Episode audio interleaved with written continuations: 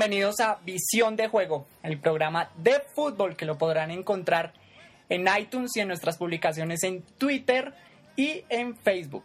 Eh, nuestra cuenta de Twitter es arroba Visión Juego y nuestra cuenta de Facebook es www.facebook.com slash Visión Juego. De fondo están escuchando a Chuck Berry con Johnny B. Good y podrán encontrar canciones a lo largo del programa de grupos como Velvet Revolver, The Offspring, The Killers, Alice Cooper y otros que yo sé que les va a gustar mucho. Guillermo, ¿cómo me le va? Bien, Robert, ¿cómo está usted? Feliz año. Lo mismo, feliz año. Ya vamos a arrancar este 2013 con toda. Bueno, tenemos un invitado muy especial, pero primero vamos a saludar a alguien que ya es parte de esta familia, de la mesa de trabajo de visión de juego. ¿Cómo me le va, Darío? ¿Cómo estás, Robert? Un saludo para ti, para Guillermo y para Santiago. Eh, como siempre, un placer estar aquí nuevamente en Visión de Juego. Un programa bastante interesante para debatir lo que más nos gusta de fútbol. Y bueno, esperando que este 2013 traiga cosas muy buenas, eh, especialmente para el fútbol colombiano.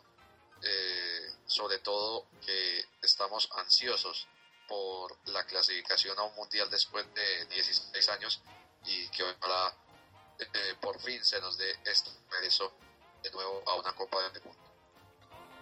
Sí, señor, ojalá se nos dé. Vamos a ver qué pasa en este año de eliminatoria. Y ahora voy a saludar a nuestro gran invitado, a Santiago Aristizábal, periodista de Tovelar. Santiago, ¿cómo me le va? Hola Robert, ¿qué tal? Un saludo cordial uh, para ti, para todos los oyentes, para los compañeros, para Darío, que he tenido la oportunidad de compartir con él ahí algunos conceptos en Twitter. Para todos los oyentes de Visión de Juego, un saludo especial y por aquí desde Medellín, obviamente a la orden. A mí me gusta esto, debatir de fútbol, uno está en un micrófono o en un programa, pero de pronto no tiene mucha eh, mucha interacción con, con, los demás futboleros, porque uno antes de periodista es futbolero. Y, por aquí bienvenidos todos, mucho, muchas gracias y, a la orden para cualquier cosa que pueda aportar a visión de juego y obviamente a todos los que nos siguen por Twitter, a todos los que escuchan este programa. A usted Santiago, gracias por aceptar esta invitación y bienvenido a esta familia. Bueno, arrancamos con el tema de balón de oro.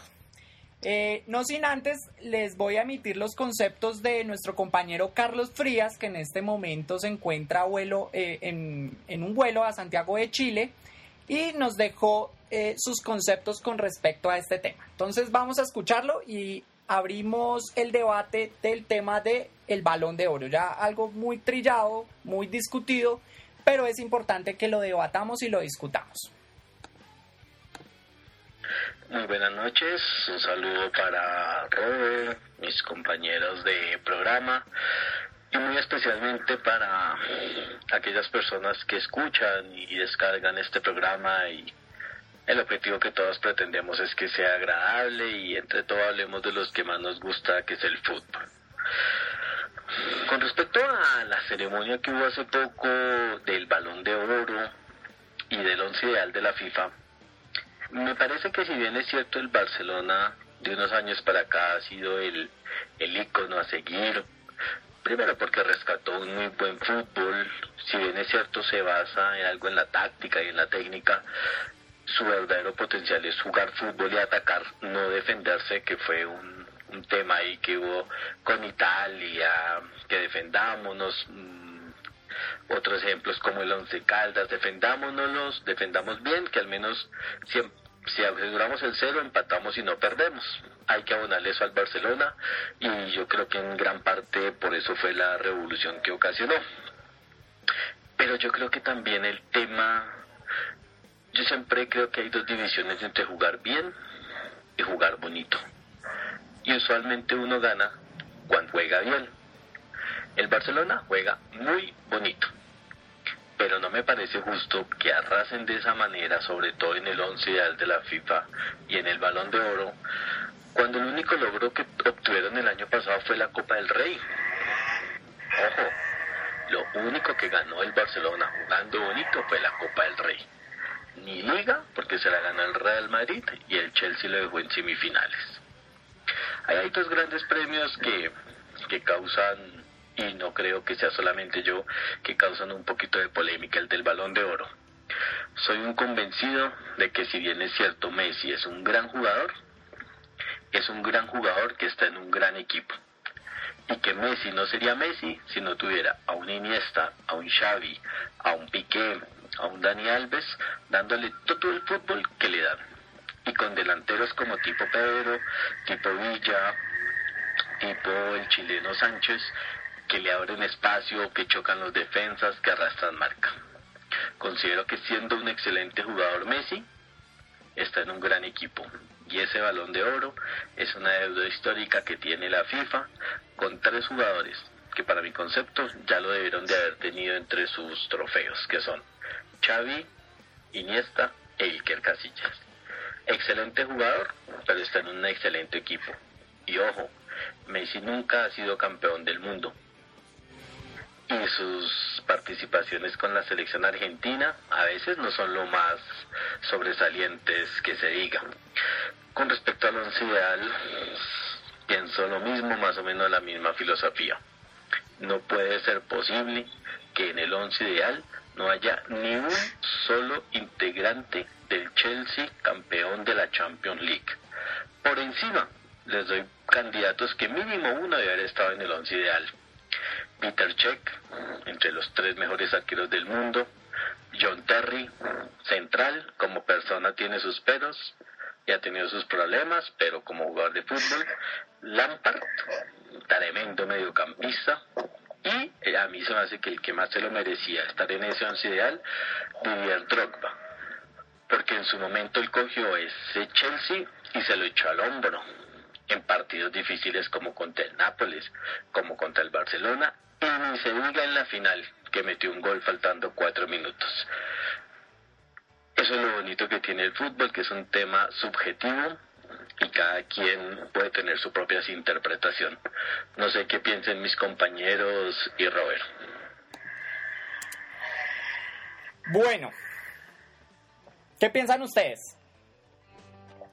Pues a ver, eh, en el tema del balón de oro, eh, eh, sí es cierto sobre eh, de que de pronto se exagera mucho en el tema de Messi, aunque Messi es un gran jugador y creo que sigue siendo el mejor jugador del mundo. Eh, pero eh, yo creo que por cortesía, eh, creo que sí se merecen jugadores como Andrés Iniesta, como Xavi Hernández, que por lo menos tengan una distinción del balón de oro. Sobre todo Andrés Iniesta, que es el cerebro del Barcelona y, y es el cerebro de España, fue el que le dio el mundial a España. Yo creo que ha tenido un papel preponderante eh, quizás podría decir que es tal vez el mejor jugador de la historia de España, eh, por encima de Raúl incluso. Y, y, yo creo que eh, han tenido como una especie de deuda ¿no? con él. Y bueno, al menos lo tuvieron en esta última edición, lo tuvieron entre la terna ¿no? para ganar el balón de oro. Ahora, eh, el argumento que usa Frías sobre que Messi no es campeón del mundo, pues, hombre, Cristiano Ronaldo tampoco es campeón del mundo. No. Y tampoco es que haga mucho, pues, con Portugal. Ahora Messi fue que levantó un poquito con la selección argentina. Eh, últimamente ha, encontrado mejor eh, su fútbol, ¿no? Pero fue desde que llegó Alejandro Sabela que Messi elevó un poco más su nivel con la selección de Argentina. Sí, parece que Sabela pudo encontrar eh, el, puesto para Messi, ¿no? Pudo hacer que, que, el enano se sintiera cómodo en la, en la selección argentina. En el tema del once ideal, pues yo estoy en desacuerdo cuando dice que Terry debería estar en el once ideal, pues no sé, Terry es buen defensa, pero yo creo que hasta ahí es no es un defensa así pues de, de, de tanta clase mundial, pues por lo menos como lo quiera hacer ver. A mí me parece que no debería estar Terry. Ya es un jugador bastante veterano. En el caso de Drogba sí, porque es cierto, Drogba eh, se echó el equipo al hombro. Prácticamente eh, a cuestas de él fue que el Chelsea ganó la Champions League. Si no hubiera sido por Drogba, Chelsea no ganaba la Champions. Eh, ni cerquita quedaba, ni en la final quedaba. Entonces, Eh, y sobre el once ideal, sí, en desacuerdo total, por ejemplo, con Dani Alves. Yo no, yo no creo que, que no exista un lateral derecho mejor que Dani Alves, yo creo que sí los hay, y varios.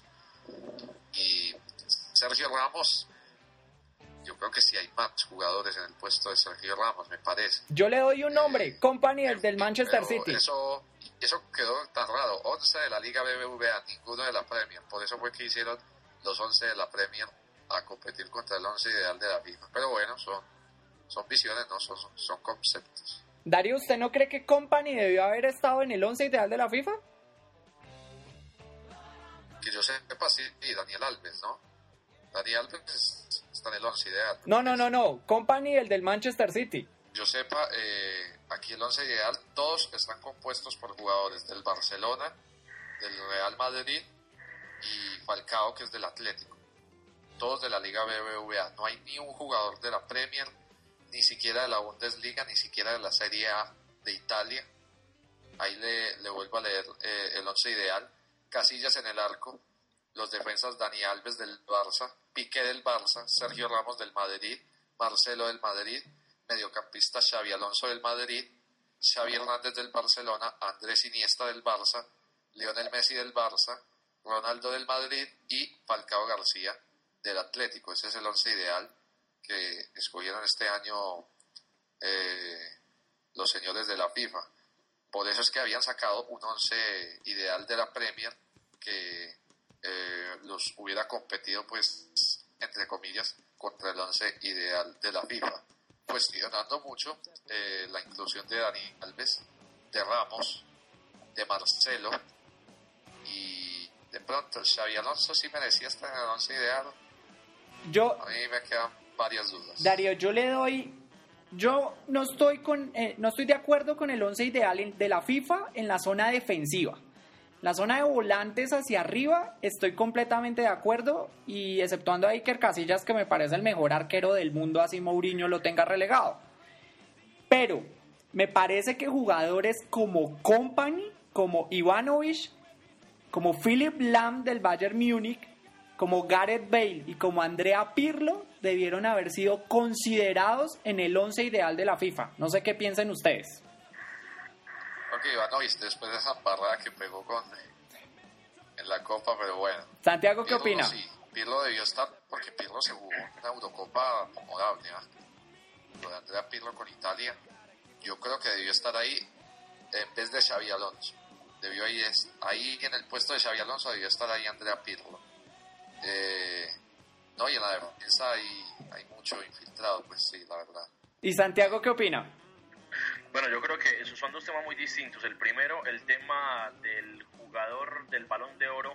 Yo creo que es complicado decirlo desde la premisa de cómo escoger un jugador, un solo individuo, una persona en un deporte que es eh, un deporte que es grupal, un deporte que es colectivo. Creo que desde ahí me deja muchas dudas sobre el balón de oro, que sí represente que el balón de oro sea el mejor jugador del mundo, porque obviamente siempre nos quedamos con el del gol, con el de la magia, pero creo que dejamos a un lado un poco el, el arquero, el defensor, el lateral, esos que cumplen el, el 50% restante de lo que debe tener un jugador de fútbol, o por lo menos un equipo que es atacar y defender. Desde ahí yo lo considero por lo menos injusto, porque, no sé, habría que definir de pronto en qué posición, qué jugador es el mejor. Y ahí vamos al segundo tema, que es el tema del, del once ideal, que creo que es netamente subjetivo, pero ese sí que es un tema subjetivo porque depende de cosas y creo que todos nos podemos pegar de cosas distintas. Eh, hay quien quiera defender a los que han ganado y se van por un lado, hay que, quienes quieran defender los que juegan bien pero no ganaron nada y creo que todos tenemos, tendríamos la razón. Obviamente también hay que tener en cuenta qué liga o qué fútbol lo seduce a uno más. Hay quienes les gusta la liga española por el toque, por la magia, por los jugadores que hay.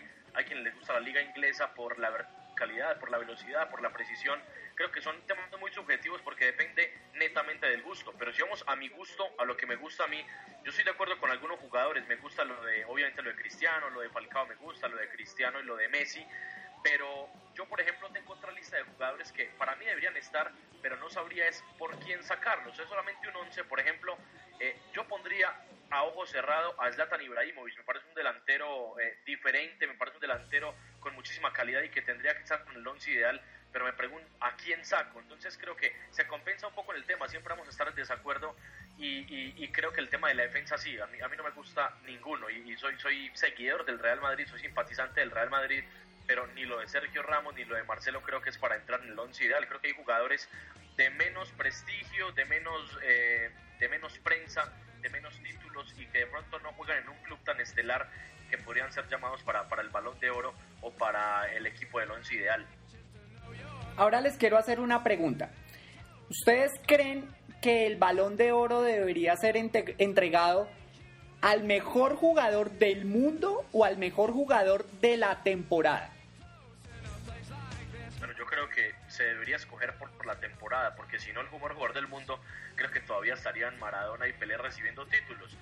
Eh, creo que debe ser el de la temporada y, ahí es y ahí se entra mi cuestión, la temporada en que en juego, en lo que ganó el equipo, en lo que ganó el jugador, en los récords que consiguió, hay un montón de parámetros que creo que nadie se pone de acuerdo en cuál está por encima del otro, pero bueno, son decisiones que se hacen por votación y creo que incide mucho en los jugadores la prensa que tienen y obviamente el equipo donde juegan, la selección que representan.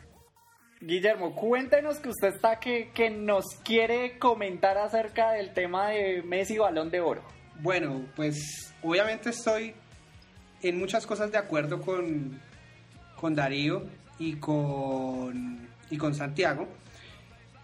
Pero pues sí, obviamente cuando yo estaba viendo la, premiación del balón de oro, pues siendo también simpatizante del Madrid y simpatizante también del buen juego, yo estaba casi seguro que iba a quedar Iniesta por todo lo que ha hecho, toda su trayectoria, o sea, le dio, como decía anteriormente, le dio la, Copa del Mundo a España, le da la Eurocopa. En el Barcelona es, mejor dicho, el, eje, el eje fundamental del Barcelona es, es Iniesta.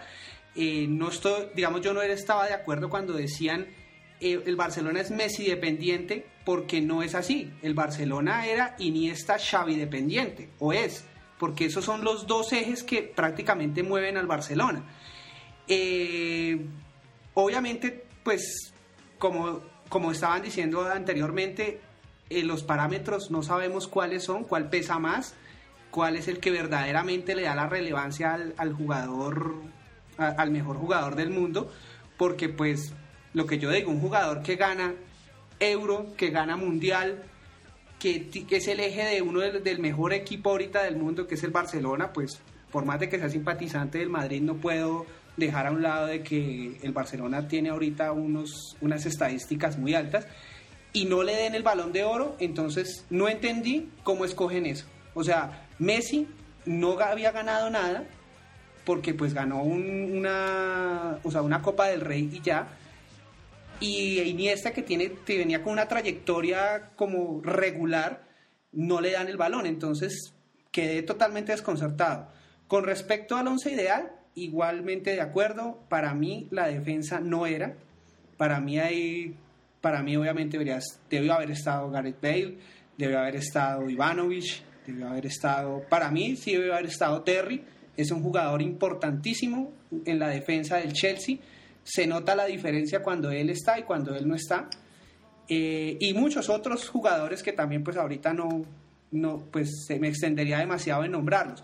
Entonces sí es importante que, pues en unos ideal de la FIFA, sería importante que mezclaran las diferentes ligas y no que se hubieran inclinado solamente por la ah, Liga lo, Lo que dice Guillermo es cierto en la manera de que hay un mundo más allá de la Liga BVA y me parece una grosería por parte de la FIFA que no haya considerado jugadores de otras ligas. Ahora bien, mi opinión con respecto a Messi Balón de Oro es muy simple y muy concreta.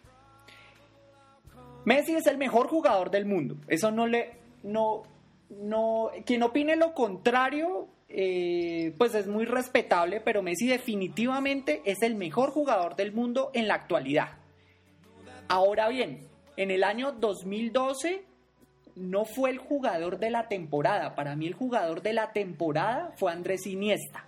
Andrés Iniesta eh, fue un jugador muy fundamental en la consecución de la Eurocopa en el 2012 y em, pues es un referente completo de, España.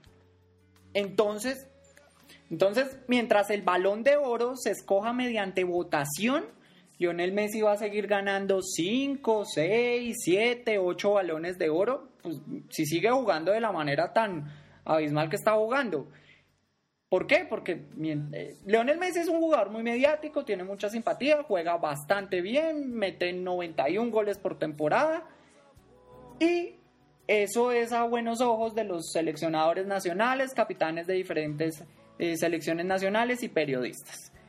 Eh, creo que Lionel Messi ganó con el 42% de las votaciones y mientras se siga decidiendo balón de oro por votaciones, va a seguir ganando muchísimos más. ¿Ustedes qué opinan?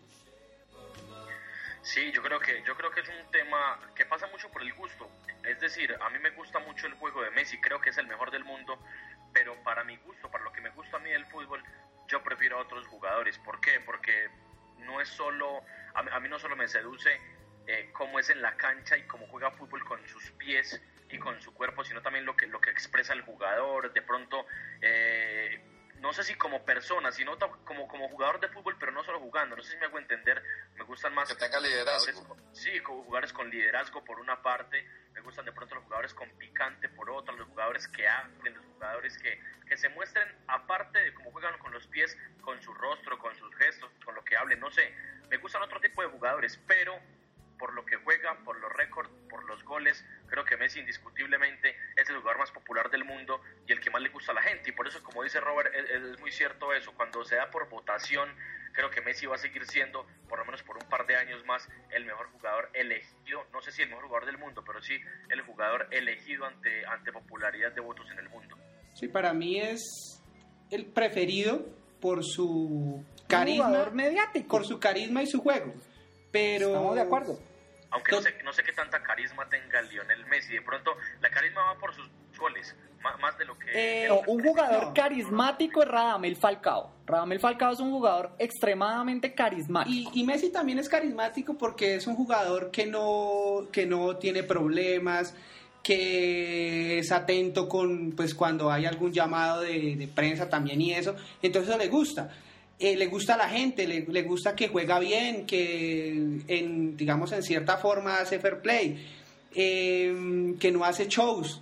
Lo que pasa, lo contrario que le pasa a Cristiano, que Cristiano por su forma de ser pierde, se ve, se ve opacado su juego, porque todo el mundo lo toma como el antipático. de amores medios que de pronto no llegan a la exaltación y Cristiano es un jugador de amores muy profundos y odios completamente profundos, pero no sé, desde mi punto de vista del, concepto de carismático, a mí Lionel, Messi me parece un jugador insípido, me parece un jugador muy plano, obviamente no como jugador con lo que juega, porque pues veo goles de cabeza, de globito, de taco, de todo, pero sí como lo que me representa en una cancha. Yo hablo de carismático, un jugador de pronto como Ronaldinho, un jugador que, que, que, se inspira esa diversión, esa alegría que de pronto eh, muestra muchísimas más cosas que lo que es solo jugar fútbol. Bueno, y Laura, la cara que hizo Ronaldo cuando nombraron a Lionel Messi balón de oro fue una cara de... Así es, eso, eso al mundo impresionante. A mí, Ahora, eh, a, mí eso me gusta de Cristiano, que no, se guarda nada, no sé. Sí. sí. Ahora, ¿qué debe hacer Ronaldo para ganar el balón de oro? Ahora, yo creo que lo de Messi pesó mucho porque eh, recordemos que el 2012 fue el año de su mayor producción goleadora, 91 goles. Y, yo creo que eh, por siempre aparecer en las noticias, eh, por siempre aparecer de que Messi marcó otro gol y Messi marcó otro gol cada semana, como que eso se fue acumulando y eso hizo que, que, que en la votación pues todos se inclinaran sobre Messi. Los 91 goles durante todo el 2012 que pasó pesaron más que la Eurocopa de, que se ganó España, pesó más que, que, la Champions que se ganó el Chelsea, pesó más que, que, cualquier cosa. Entonces yo creo que eso incidió bastante, esos 91 goles que marcó Lionel Messi durante todo el 2002. Ahora, perdóneme. creo que es un dato mucho más reciente, un dato que en la votación de pronto la gente se queda con eso porque está muy cerca y la Eurocopa ya hace, hace más meses, algunos otros títulos, algunos otros goles hace más tiempo, entonces creo que la gente se queda con eso. Y obviamente el nombre Messi, la marca Messi, esas letras que eh, a tanta gente le, le, dan tanta alegría, obviamente porque el Barcelona ha ganado muchos simpatizantes en todo el mundo, entonces creo que se representa muchísimo más por eso que lo que puede hacer un jugador puede hacer 91 goles en un equipo eh, de, de, Suecia, un equipo de Escocia, y no va a representar absolutamente nada porque el equipo le representa poco al mundo. Sí. Como el caso del tal Chitalu ese que, que apenas fue que lo mencionaron cuando Messi superó a Müller. Ah, Exactamente. Ahora bien, eh, el cuento de que Peckerman no haya votado en primer lugar a Ramel Falcao por balón de oro, me pone un cuento que no va a lugar.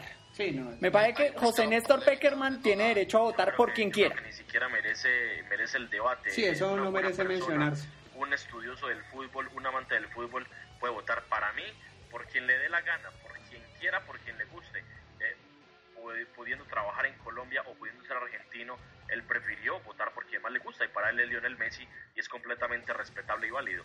Y creo que también vamos a estar de acuerdo en que el entrenador, de, eh, el premio a mejor entrenador de la FIFA debió haber sido Vicente del Bosque. Sí, sí, sí, sí totalmente de acuerdo.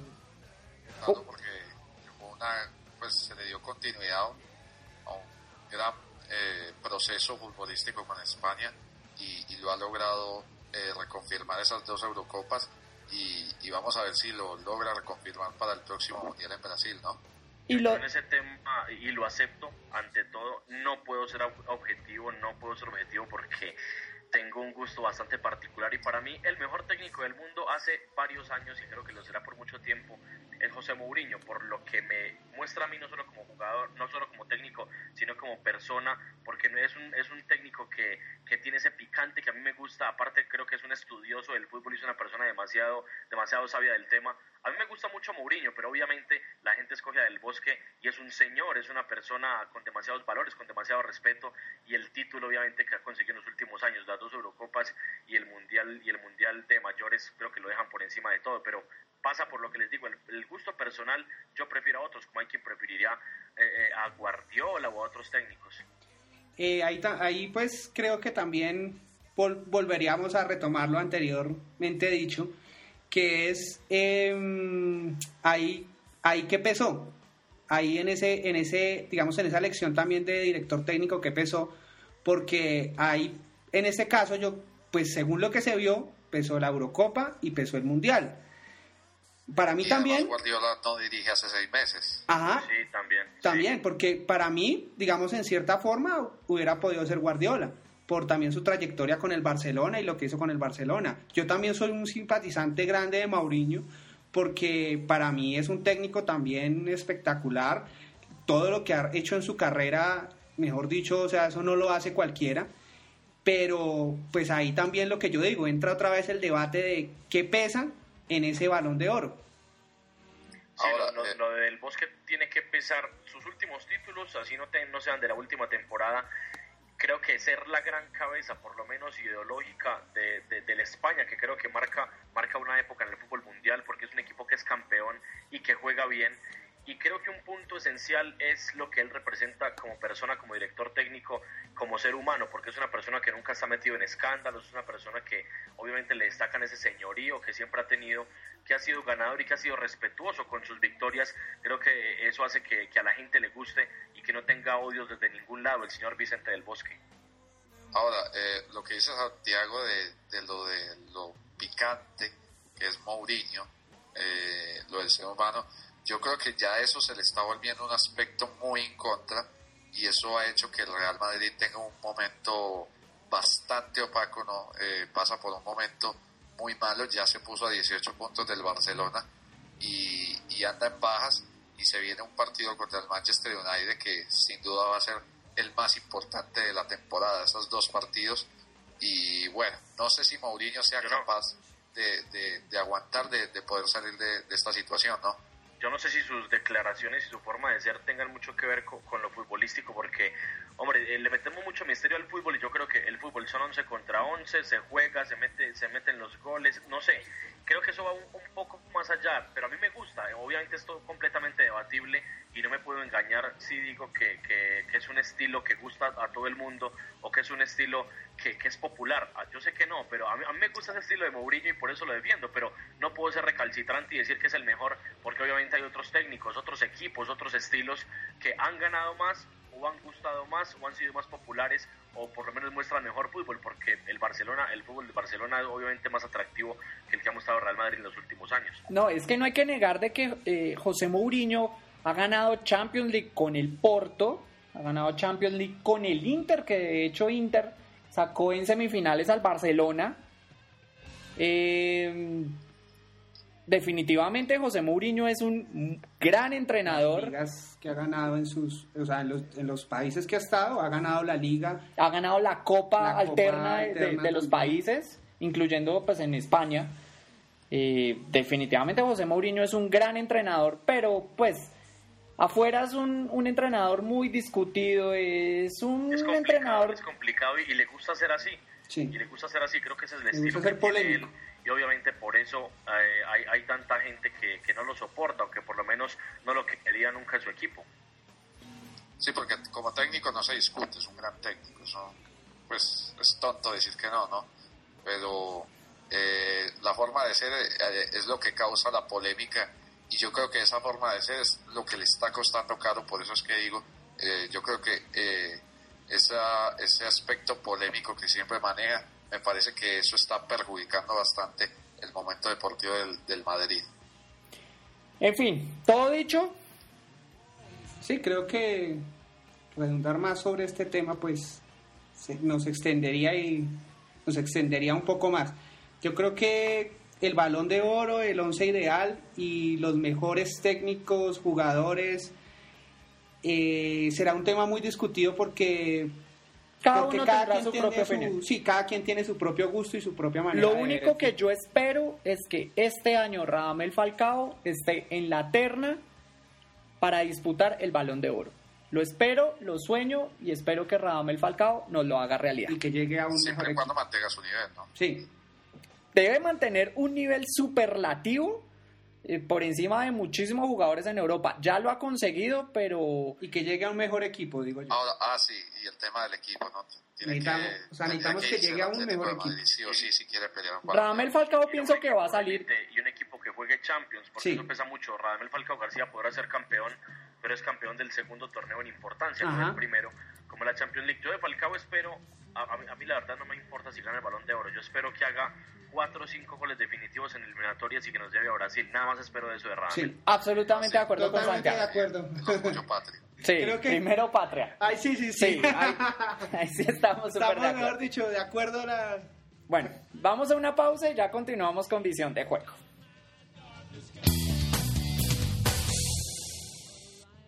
Continuamos en visión de juego. Nuestro compañero Carlos Frías tuvo una gran entrevista con José María Paso, que fue ex, eh, arquero de la selección Colombia, ex arquero del Junior de Barranquilla entre el año 90 y 97 y ex arquero del Independiente Medellín en el año 2000. Vamos a ver qué nos dice el gran arquero, ex arquero José María Paso. Muy buenas noches, nos encontramos aquí con José María Paso, preparador de arqueros de la selección Colombia, que durante su carrera profesional formó parte tanto de la selección como del equipo junior. Profe, muy buenas noches. Buenas noches eh, para ti y a todos los oyentes. Eh, profe, una pregunta. ¿Cómo, ¿Cómo se encuentra para usted en este momento el nivel de los arqueros en Colombia y especialmente de la selección? A ver, Colombia en este momento está pasando por, por un extraordinario eh, eh situación, podremos decir, y más que todo en, esa posición. Los arqueros eh, andan andan muy bien. Podemos hablar de que eh, de que David eh, es el titular y, y, es un arquero muy sólido, muy sólido, con muy buenos argumentos, con muy buenas bases. eso a nosotros nos tiene totalmente tranquilo y, pensando de que puede solucionar eh, en cualquier momento para bien de, nuestra selección. Y de ahí para atrás, pues yo pienso de que hay otros guardametas que, que, también andan por un buen, un buen nivel.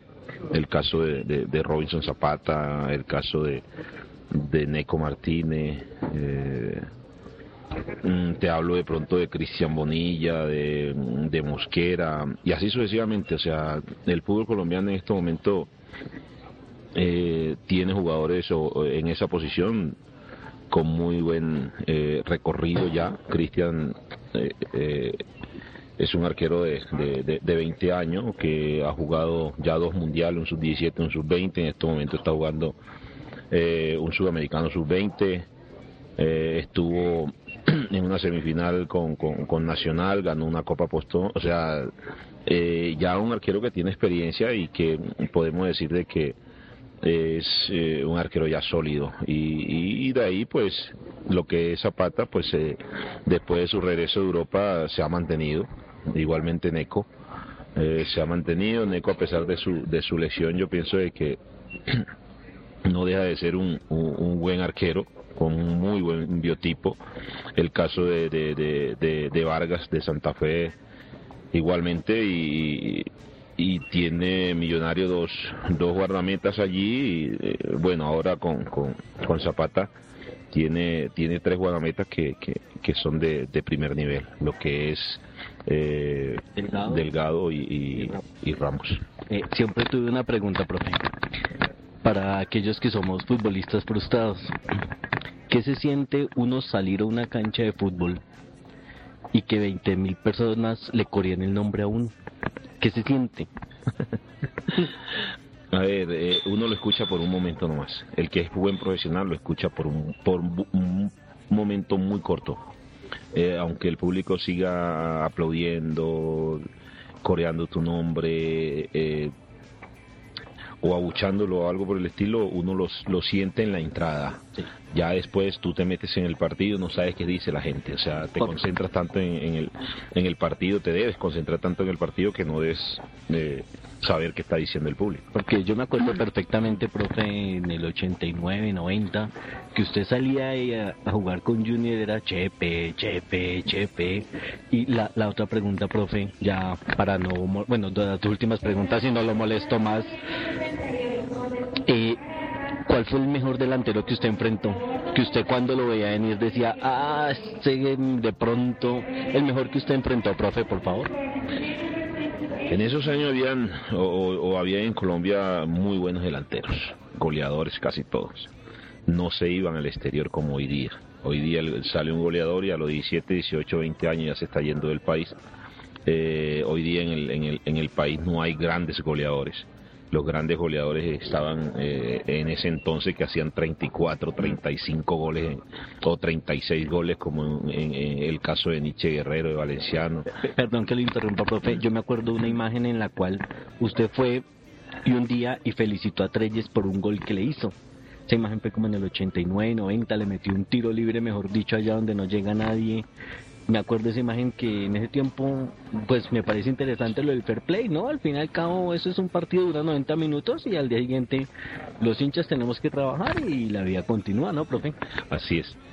Eh, uno tiene que, que eh, ¿cómo es? Eh, que en el momento de felicitar a la gente, pues felicitarla. Mm. Yo pienso que el, orgullo no debe existir, ni mucho menos la, el egoísmo, ni, ni nada por el estilo eh, en el fútbol ni en el deporte.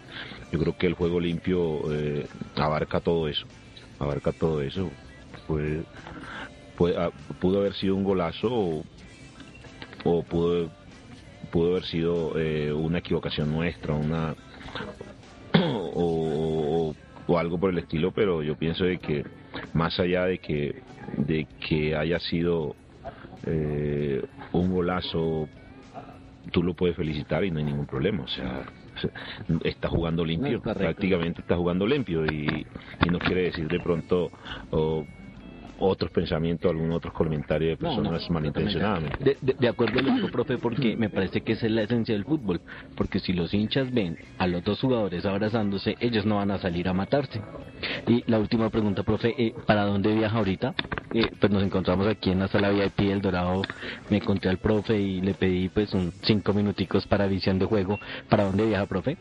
Vamos a un torneo en, en Santiago de Chile, un, un torneo que realiza la, la Universidad Católica, eh, participando en este torneo eh, Ecuador, Perú, eh, Colombia, por supuesto, está viene México sub-17 que ya está clasificado al mundial.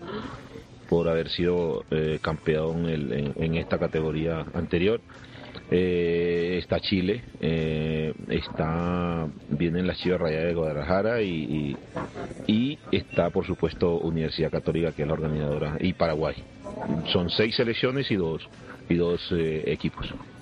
Pues profe, no me queda más que agradecerle, muchas gracias la deferencia. Prometo ir a ver el torneo porque pues vivo en Santiago de Chile y hacerle fuerza y que viva Colombia, profe. Así es que viva Colombia. profe, muchísimas gracias. Gracias, profe.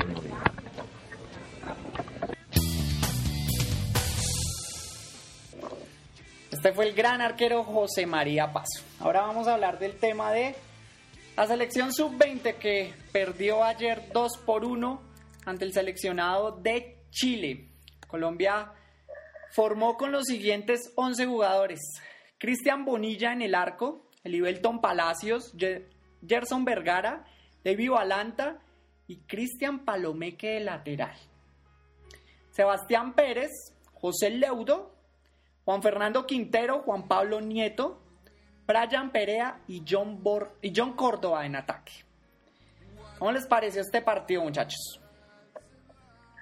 Bueno, yo creo que como lo dijo eh, Carlos Pizzi Restrepo, el director técnico de la selección Colombia Sub-20, el primer tiempo Colombia lo regaló. Creo que lo regaló porque permitió goles de Chile muy fáciles, porque, bueno, no sé, creo que eran goles cantados, porque Chile había mostrado un juego parecido contra Argentina en los partidos pasados y la selección Colombia por arriba muestra que tiene poco trabajo defensivo y, no digo que poco trabajo sea que el técnico no trabaja, sino que de pronto han, asimilado muy poco lo que se tiene que hacer eh, eh, eh, en un, contra esos equipos. Por ejemplo, el equipo paraguayo también peloteó a Colombia, le tiró centros desde todas partes y siempre le ganó. Pudimos haber perdido el partido contra Paraguay y contra Chile obviamente lo perdimos con ese balón que metió el capitán por arriba en un centro creo que son dos cosas distintas. Una parte es la defensa y otra cosa es el ataque. El ataque, aunque falta gol, yo veo un equipo que toca el balón, un equipo que tiene como premisa el juego por el piso, el buen trato de la esférica, y creo que eso es importante para Colombia, no perder esa identidad, porque así con Peckerman en las mayores tengamos un juego más vertical, de pronto con más ataque, con más búsqueda de gol, no podemos perder lo que tiene el jugador colombiano, que es la tenencia del balón, que es la técnica, que es el toque del balón a ras de piso. Creo que es importante porque se mantiene. Aparte se tienen jugadores para eso y creo que falta un poco más de tiempo. Es creo que apresurado dar un concepto ya como si se hubiera acabado el suramericano. Quedan partidos para clasificar Colombia tiene equipo para clasificar, creo yo. Aparte de jugadores diferentes, el caso de Juan Pablo Nieto, que ha mostrado un excelente nivel, aunque se ha pagado por minutos, y el mismo Juan Fernando Quintero, que para mí es un jugador diferente en su categoría, que tiene para jugar selección mayores, obviamente esperando su oportunidad y que tiene muchísimos más para dar, esperando que se, que se enchufe en Brian Perea, que se enchufe, que se enchufe, perdón, John Córdoba, que son jugadores con gol, que son jugadores con capacidad, pero que de pronto no han estado muy finos en estos dos partidos del suramericano. Darío. Pues a ver, eh, el partido con Chile me pareció la verdad bastante pobre. El primero el partido con Paraguay tuvo un muy buen primer tiempo. Después un segundo tiempo regular con Paraguay tirando pelotazos. De milagro no nos empataron. Y sí, el primer tiempo de Colombia sí fue un regalazo total hacia Chile. Chile nos pasó por encima. Pero otra vez a Chile le pasó lo mismo que a Argentina. Como que esta selección chilena sí es eh, un equipo fuerte, yo creo que el equipo más fuerte de, todo el sudamericano, pero creo que a la selección chilena como que eh, le cuesta eh, mantener el marcador, le cuesta manejarlo, como que se relaja demasiado y, se relaja tanto que, terminó con dos expulsados, así como terminó con Argentina, también terminó con dos expulsados frente a Colombia. Y me pareció indignante que eh, Chile al quedarse sin el arquero titular y poniendo a un jugador de campo de, a tapar, porque ya se habían gastado los tres cambios, y que Colombia no se diera el trabajo de, tirar eh, balones al arco, de disparar al arco, porque el arquero es improvisado, no, tiene experiencia. Y, no, se hizo ni un tiro al arco, ni uno. Eh, solo centros que en algunas ocasiones puñeteaba el, arquero improvisado de Chile, no más. Y entonces me pareció que fue un remate bastante malo del equipo colombiano en el partido contra Chile. Pero bueno, como decía Santiago, sí, todavía faltan partidos, todavía eh, no se ha acabado el sudamericano, todavía tienen para mejorar, pero eh, la imagen que muestra Colombia no es muy buena y, va, y va a tener que revertir mucho la situación si quiere por lo menos ir a la ronda final pelear esos cuatro grupos que dan al, Mundial Sub-20 en Turquía. Yo, yo, le entiendo la, la, la, idea de Darío en que de pronto faltó contundencia para el remate, aunque si uno repasa el partido, de pronto en los últimos minutos hubo un par de remates del jugador eh, Mauricio Cuero, el número 7 del conjunto de la Equidad, que actúa para la selección Colombia, tuvo un par de remates, creo que fueron tres, dos desviados y uno a las manos del arquero de una forma indignante, como dijo Darío, y, creo que eso es lo que eso es lo que deja más la, preocupación. Eh, jugadores con minutos y jugadores con experiencia internacional, como tiene la selección Colombia, porque tiene a Córdoba, tiene a Quintero y tiene a otros, y que de pronto los jugadores de más peso no, no, no se pusieron, eh, eh, no cogieron las riendas del equipo e hicieron cosas serias para llegar al gol, porque Colombia tuvo el balón, Colombia de pronto llenó de centros, de centros a Chile, trató de buscar por la mitad, incluso recibió un par de faltas entrando al área, pero creo que faltó más contundencia, eso es lo que le falta a Colombia, estar más fino con el gol, rematar a puerta como debe ser y que el desespero en esos últimos minutos no se llenen las ansias del jugador para, para terminar chutando balón afuera. Y creo que fue muy distinto este partido contra el anterior. Este partido Colombia terminó con muchísimas ganas, creo que buscándolo desesperadamente.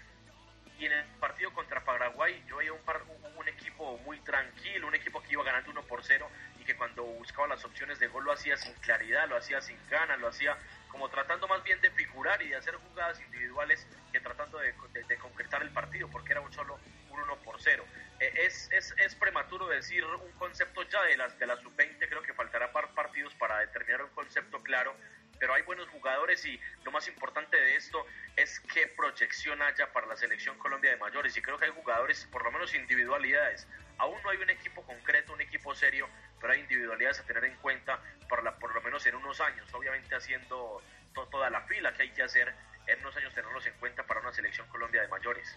Lo que dice Santiago es muy coherente, sobre todo que la selección actual de mayores que tenemos fue o es una base de la cual eh, ganó el Sudamericano Sub-20 en la ciudad de Pereira. En 2005. Correcto, donde estuvieron jugadores como Freddy Guarín, estuvo Radamel Falcao García, estuvieron jugadores que fueron muy... Abel Aguilar. Watson creo que también. Sí, Watson, Dairo Moreno, Abel Aguilar. David Ospina. Estuvo David Ospina, estuvo Carlos Valdés, estaba Cristian Marrugo, estaba Harrison Otálvaro, Sebastián Hernández. Jugadores que muchos están ahora, eh, Cristian Zapata también muchos están ahora eh, actuando como titulares o como suplentes de la selección Colombia y creo que eso es lo importante, que de la sub-20 se dé un ciclo, se dé un proyecto serio y, con continuidad para que le aporte algún día a la selección Colombia de mayores. Y actualmente tenemos jugadores muy buenos, como en el caso de Juan Fernando Quintero, que está siendo observado por el Inter de Milán. Tenemos jugadores muy buenos como Juan Pablo Nieto, que se dice que puede ir al Udinese de Italia el Coco Perea, que ya, es jugador del Udinese y va a ser prestado al Watford de Inglaterra. Entonces, eh, creo yo de que podemos tener una muy buena base de selección de mayores para el futuro. Bueno, yo pues complementando ya lo dicho por, por Darío, por Santiago y por Robert, eh, mi pregunta es, ¿por qué esta selección no llegó acoplada al sudamericano? O sea, el primer tiempo del, del partido contra Paraguay se jugó muy bien, se hizo el gol. Eh, y a partir del segundo tiempo de Paraguay la selección se vino abajo, porque desde el segundo tiempo hasta el partido con Chile la selección no ha sido, o sea, no, ha, no se ha visto una selección. Eh, sí, hay, hay jugadas, hay, eh, hay individualidades muy buenas, pero muy bien lo decíamos, o sea, ese grupo sub-20 que fue el que es la base ahorita del, del, equipo del equipo de mayores de la selección Colombia estuvo acoplada prácticamente todo el torneo sub-20 que, que, se ganó, que es sudamericano sub-20. Entonces, ¿por qué no puede llegar esta igual? Lo mismo, escuché una entrevista que le hicieron a Sebastián Pérez, donde, donde él dijo que los jugadores al partido con Chile entraron pensando en que Chile iba a estar, eh, como no había descansado, iba a estar diezmado y iban, a, iban a, estar como más cansados y ellos iban a estar en mejor forma. Entraron confiados a un partido. Entonces, ahí no sé qué pasó, por qué entran de esa forma los jugadores, por qué no entraron acoplados al torneo y por qué tendríamos que esperar a que, o sea, nos quedan dos partidos nomás, no, o sea, esto no es un torneo, una liga que tiene bastantes partidos pero para... aún hay torneo. Pero, pero no es una liga grande, o sea, es, una, es un torneo corto. No, es un torneo relámpago, que realmente se juega partido día entonces, por medio. No sé, en mi concepto, digo, ¿qué tan, ¿qué tan bueno es esperar a acoplarse uno en un torneo tan corto para llegar a un objetivo final que es sacar una base de un equipo? ¿Cuánto, cuánto duró el Yo, yo creo que yo me quedo con un concepto y es que, que- que no hay un equipo acoplado y creo que eso tiene eh, en cierta medida alguna explicación y es que es el técnico Pizzi Restrepo cuando llegó al equipo tuvo un tiempo corto para armarlo, corto entre comillas, porque para armar este equipo Ah, necesitaba tres fases. ¿cuánto La tiempo? primera de exploración de todo el fútbol colombiano, a ver qué tenía y cuando hubiera encontrado un equipo, darle partidos y darle minutos. Y creo que la segunda etapa no la pudo tener Pizzi Restrepo, se dedicó todo el tiempo a buscar los jugadores, a armar el mejor seleccionado posible entre los 23 convocados. Creo que lo armó porque hay muy buenos jugadores, pero no tuvo espacio para armar un equipo, por lo menos en los amistosos.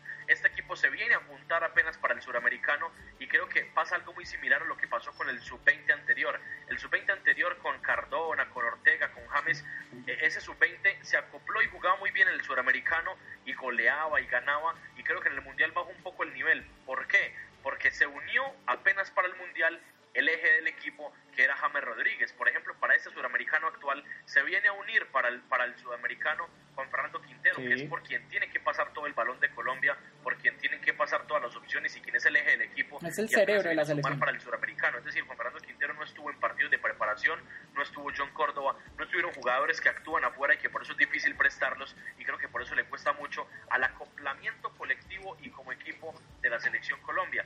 Pasa de pronto con otros equipos, de pronto eh, no- las figuras están afuera y no llegan de pronto con, eh, con Iturbe en Argentina, no sé, y creo que eso le cuesta mucho a los equipos que los grandes referentes apenas lleguen a jugar y a conocer a sus compañeros para el, para el torneo, para la competencia.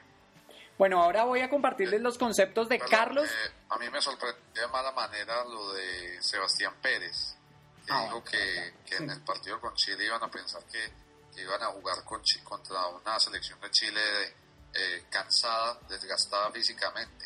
Yo creo que eso es un efecto de, de la declaración que hizo el Pizzi Restrepo antes de este sudamericano que a él le parecía un campeonato muy inhumano Sí. porque se jugaban partidos cada dos días. Creo que eso es algo que le transmitió a los jugadores y les hizo creer eh, que con Chile, jugando con dos partidos eh, más, eh, iban a, a estar cansados frente a Colombia. Y Colombia, que venía a jugar la primera fecha y descansar en la segunda, creyeron que los, que los iban a ganar eh, a punta de, de fuerza física. Entonces yo creo que eso es un pecado mortal que Que se tiene que reflejado en el aprender juego. el- el seleccionado juvenil. Bueno, ahora quiero compartirles los conceptos de nuestro compañero Carlos Frías con respecto a la selección sub-20. La selección sub-20 de Colombia toca darle el crédito, el crédito de que ha sido una selección que volvió a jugar bien Jugadores como Quintero, como el Coco Mendoza, como Córdoba, le volvieron ese toque y ese toque rápido, esa gambeta, esa pared, ese venga y nos asociamos que tanto nos gusta a los colombianos y que en algún momento llamamos nuestra identidad, ¿no es cierto, compañeros? Pero sí creo que hay unos hay unas cuestiones para mejorar que si el Pisi Restrepo a eso no le mete mano rápido, por ahí se nos puede embolatar la ida al Mundial de la categoría. ¿Qué cosas pienso yo que debe mejorar? Quintero está cobrando todo. Un día de estos va a coger las tarjetas débito de todos y ahí les cobra el sueldo. Cobra los tiros de esquina, cobra el balón por derecha, cobra el balón por izquierda, eh, saque de meta. Me he hecho el co- lo que le digo, un día de estos va y les cobra el sueldo a todos. Pero hay un problema, que es que él no ha metido ningún gol, ha tenido mínimo unas seis opciones. Y él siempre le pega al arco, siempre buscando al arco. Entonces en algún momento, si esa es la filosofía y tanta fe le tienen a Quintero, al menos no pongan a subir a los centrales. 20, 40, 60 metros a buscar un centro que nunca va a llegar. Lo segundo es que me parece que el arquero Bonilla no da la seguridad. A mí me parece que ese no es un arquero con el cual, como decía el médico Gabriel Ochoa Uribe, uno puede dormir tranquilo. Y prueba de eso es que gran parte de la eliminación de Colombia aquí en el Mundial, valga la redundancia, que se realizó en Colombia fue el contra él en el partido contra México. Es un arquero muy joven, es un arquero que la suelta, es un arquero que no sale, no sale, balones que son de él y no sale. Entonces él es debajo de ese, de ese arco y de ahí no se mueve. Si no recordemos las jugadas contra Paraguay, ayer el gol contra Chile, hombre, es balón de arquero. El ahí, balón que vaya a las 5.50 es balón de arquero. Y lo tercero es que se me hace increíble lo que pasó en los últimos 10 minutos del partido de Chile contra Colombia. Todo el mundo que haya alguna vez jugado fútbol cuando el arquero titular sale y no entra ni siquiera el suplente, sino un jugador de campo, ¿cuál es la orden? Patémosle, patémosle, patémosle, de cualquier lado pateémosle. Pero no, Ayer, ¿qué fue lo que se hizo? Cualquier tirito de 5 pesos, el 7 de Colombia, que creo que se llama Cuero, ahí sí, de pronto Robert si me da una manito, a cualquier lado, mejor dicho, a ese muchacho 7 ayer yo creo que lo vieron y lo van a llevar a la NFL para el Super Bowl, para la patada inicial. El problema es que estaba jugando fútbol ayer. O sea, si ayer los arcos hubieran medido 20 de ancho y 30 de alto, había metido como 3 goles por todo el ángulo. Pero desafortunadamente los arcos de fútbol son un poquito más pequeños. Pienso que es de aprender de las lecciones del partido contra Chile, pero me parece que hay que abonarle a esa selección que ha rescatado esa identidad del toque, del venga y nos asociamos y venga de la pared. Esa es mi forma de pensar, no sé qué piensan ustedes, compañeros. Bueno, sus opiniones, Darío. No, eh, lo que decía Santiago es cierto, o sea, no, no se le puede criticar eh, eh, tan radicalmente eh, a, los juveniles porque precisamente son juveniles, son pelados que apenas están comenzando, que apenas están eh, iniciando sus, sus, carreras futbolísticas.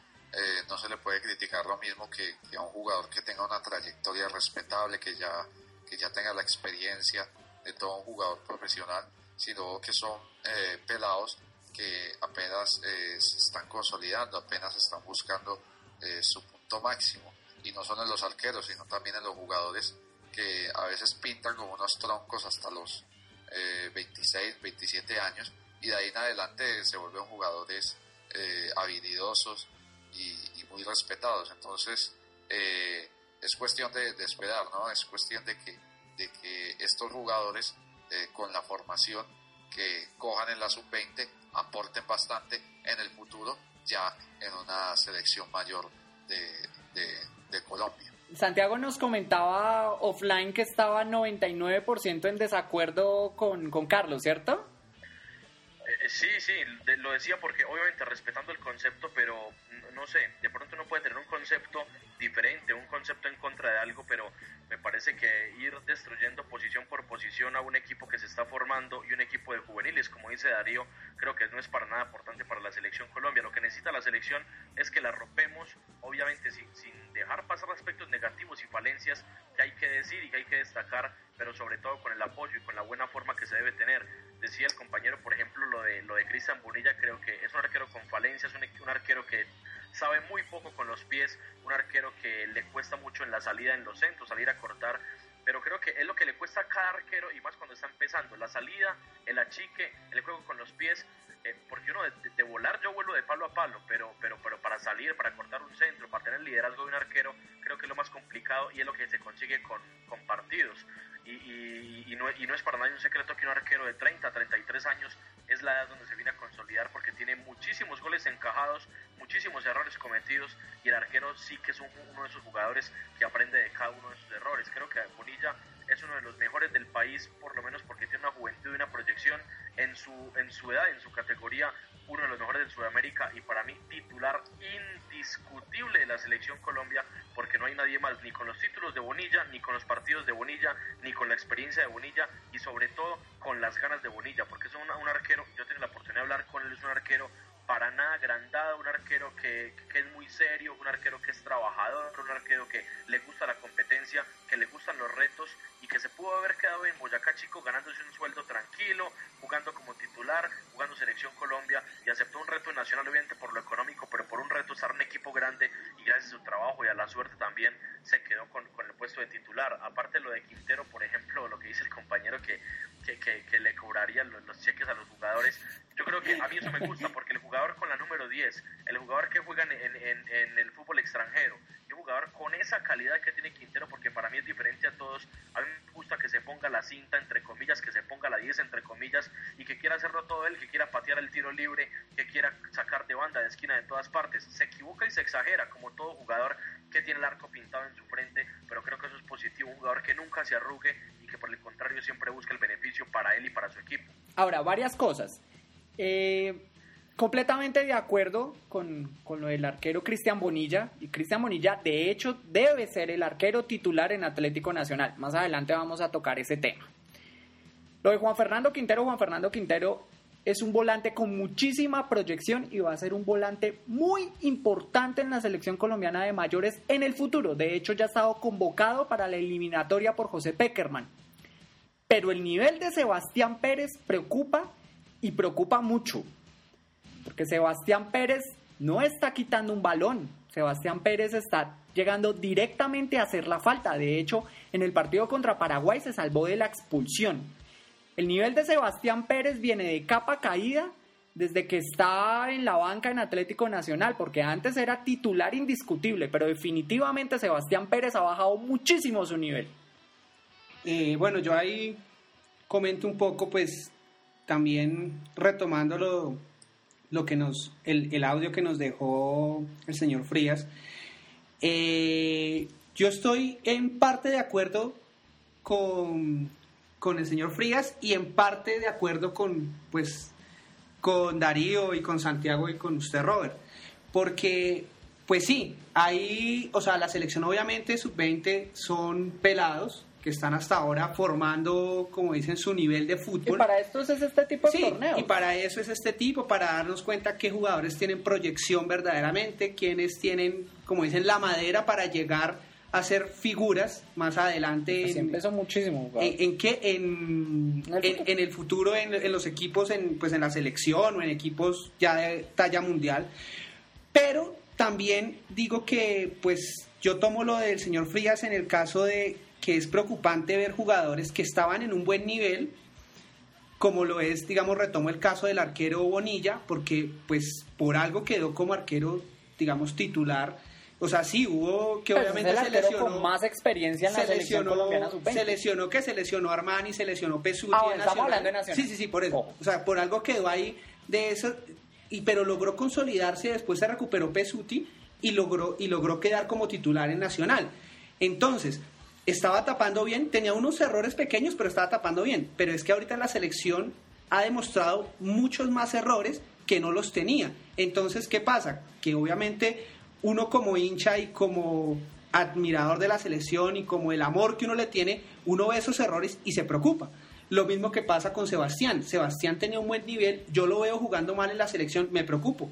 Primero porque obviamente no está rindiendo lo que es. Segundo porque yo sé que va a llegar a un, a un equipo que nacional y, va, y no va a jugar, a, o sea, vamos a saber que va a llegar con un bajo nivel. Entonces es preocupante eso de, de la selección. Por eso digo que estoy de acuerdo un poco con lo que dice el señor Frías, un poco con lo que estamos diciendo ahorita acá. Entonces, pues obviamente hay que dar ahorita estos dos juegos a ver qué pasa, si se recuperan la mentalidad, porque también lo que, pues lo que dijo Sebastián de llegar relajados no me pareció. Eh, entonces, Falta un poco más sí, de actitud. de actitud, de como de pertenencia, de decir vamos a jugar esto con todo, con todo lo que tenemos, no demostrando, nada. demostrando lo que somos verdaderamente y no guardando para más tarde a ver qué pasa y es que ya prácticamente estamos clasificados, entonces vamos a, a guardarlo para el otro si no hemos Ahora, pasado. hablando de clasificados, hay que ganarle a Bolivia. Hay que dejar arreglado ese asunto de la clasificación al hexagonal final. Eh, no hay que darle vida a Argentina. Argentina en el último partido puede ser muy peligroso si tiene vida y más si enfrentan a, a Colombia. ¿Ustedes qué opinan? Argentina no juega en esta fecha, me parece. No, La última. ok, pero estamos hablando de que Colombia tiene que clasificar contra Bolivia. ¿Por qué? Porque si, digamos, empatamos con la selección boliviana y dejamos pie para, para la clasificación contra Argentina, el tema se nos puede complicar. Bueno, Bueno, eh, ¿todo dicho? Sí, Santiago no iba a decir algo. Sí, sí, toca, toca esperar a, a ver qué, qué pasa contra Bolivia. Yo espero que los que tienen la calidad y los que tienen la técnica se echen la selección al hombro, que se junten, que se convenzan de que son buenos jugadores porque lo son. Y que Definitivamente. marquen los goles, que creo que es lo que nos falta. Si somos más contundentes en la parte de arriba, creo que habrá más seguridad para el arquero, habrá más seguridad para los defensas y, y tendremos un equipo de pronto más colectivo y más peligroso. Falta esperar, pero yo voy con toda con la selección, le tengo mucha fe en la selección creo que son equipos y creo que es un proceso que va a aportar después en algunos años a la selección Colombia de mayores. Absolutamente de acuerdo. Sí, La y- selección tiene jugadores extremadamente importantes, tiene jugadores muy buenos y que van a, dar- a- van a dar muchísimo de qué hablar en el futuro. Y yo creo que para cerrar ya un El poco tema. el tema, eh, creo que Santiago dijo una, una palabra muy cierta y es convencimiento. Tienen que convencerse del nivel que tienen porque son muy buenos jugadores. Creo que no sería más de ¿Y este qué tema. opinan de Argentina? ¿Santiago? Bueno, yo creo que si aquí estamos preocupados con Colombia porque de pronto el equipo no logra tener el nivel que queríamos por los jugadores que tiene, en Argentina están muchísimo más preocupados porque son los locales, porque tienen que clasificar obligatoriamente al Mundial porque es Argentina y tiene jugadores para hacerlo. Habrá que esperar, yo no lo daría por muerto, un equipo que tendrá que esperar a otra fecha para ver si se clasifica, se le puedan, se le pueden dar las cosas, tiene jugadores importantes y habrá que esperar, ojalá como Robert decía, Colombia eh, llegue clasificado para el último partido para que no tenga que darle vida a este equipo argentino que tiene jugadores peligrosos y siempre se, se, se crecen contra nosotros. Vamos a ver, habrá que esperar y creo que sería un bonito partido. Sea como sea, va a ser un partido muy bonito para la selección Colombia enfrentar a Argentina en la última fecha. Ojalá eso espera. que Brasil también anda mal. Sería muy raro ver un mundial sin Brasil ni Argentina. Sería muy raro. Va- vamos a ver cómo transcurre. Igual creo que Ecuador hoy le ganó 2-1 a Uruguay y eso pone muy, muy, muy bueno ese grupo. Sí. Bueno, eh, vamos a una pausa y vamos a continuar con el tema de los fichajes para el fútbol profesional colombiano. Ya regresamos. Continuamos con visión de juego ahora con las contrataciones del fútbol profesional colombiano. Vamos a ver cómo anda el mercado de jugadores. Por parte de la Alianza Petrolera llega Ricardo Jerez, Mauricio Árquez, Elkin Serrano, John Stewart García, Felipe Aguilar, Juan Guillermo Arboleda, Julio César Mora, Víctor Castillo, Luis Carabalí, Ángelo Rodríguez que está entrenando con, con Alianza Petrolera, pero no sé si definitivamente se va a quedar con ellos. No, no- lo han definido. Sí, eso, eso no está completamente definido. Creo que depende mucho de si Nacional definitivamente encuentra el, el punta de lanza que tanto están buscando. Y por último, Jesús Arrieta. Eh, por Atlético Huila llega César Baloyes, Carlos Abella, Tresor Moreno, Dairon Pérez, David Córdoba, Joel Luis Raguá, Carlos Díaz, Leonardo López, John Sea, Nicolás Torres, John Obregón y Wisgel Isea. Por Boyacá Chico llega Héctor Landazuri, Luis Alberto Núñez y Rubén Darío Bustos por lo pronto. Está por definir el tema de Johnny Ramírez, que ahora se dice que, que tenía contrato con Boyacá Chico hasta diciembre del 2013 y el tema está un poco complicado con Eduardo Pimentel. Increíble que Millonarios dejara ir a Ramírez. Pero hay un tema contractual importante con, con Eduardo Pimentel y Eduardo Pimentel anda diciendo hace rato que ese jugador se lo robó Millonarios. O sea, hay un tema Ah, bueno. complicado. Sí, Muy yo creo que si el jugador sale de Millos no es que Millos lo dejó ir, sino que eh, no, no pudo hacer nada por retenerlo. Aunque yo creo que no va a jugar en Boyacá Chico, a ningún jugador se le puede obligar a jugar en ningún equipo porque simplemente renunciaría a su contrato y ya. Él quiere jugar en Millos, ha tenido oferta de Junior, tuvo oferta del Deportivo Cali y creo que va a jugar en un equipo importante y no volverá al Boyacá Chico.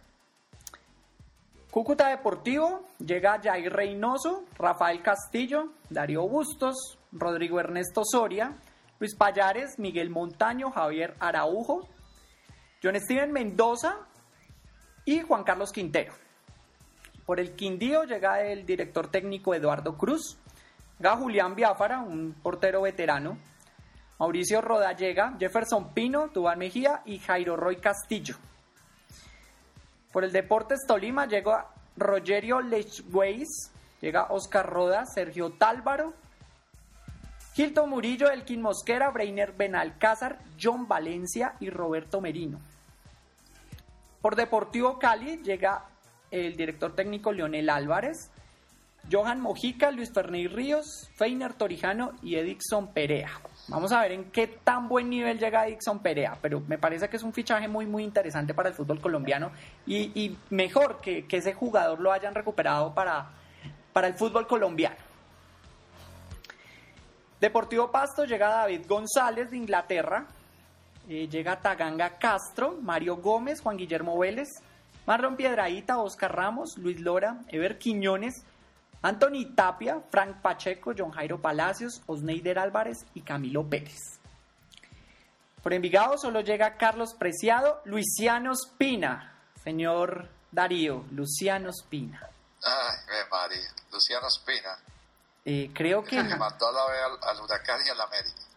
Luciano Espina eh, creo que hicieron una encuesta en Argentina y, decían que Luciano Espina era el peor refuerzo extranjero que había llegado a, Argentina. No, y con mucha razón, ¿no? Y es, de, la misma cuerda de, Eduardo Lara. De Eduardo Lara, correcto. Y también llega Esteban Hernández de Huracán.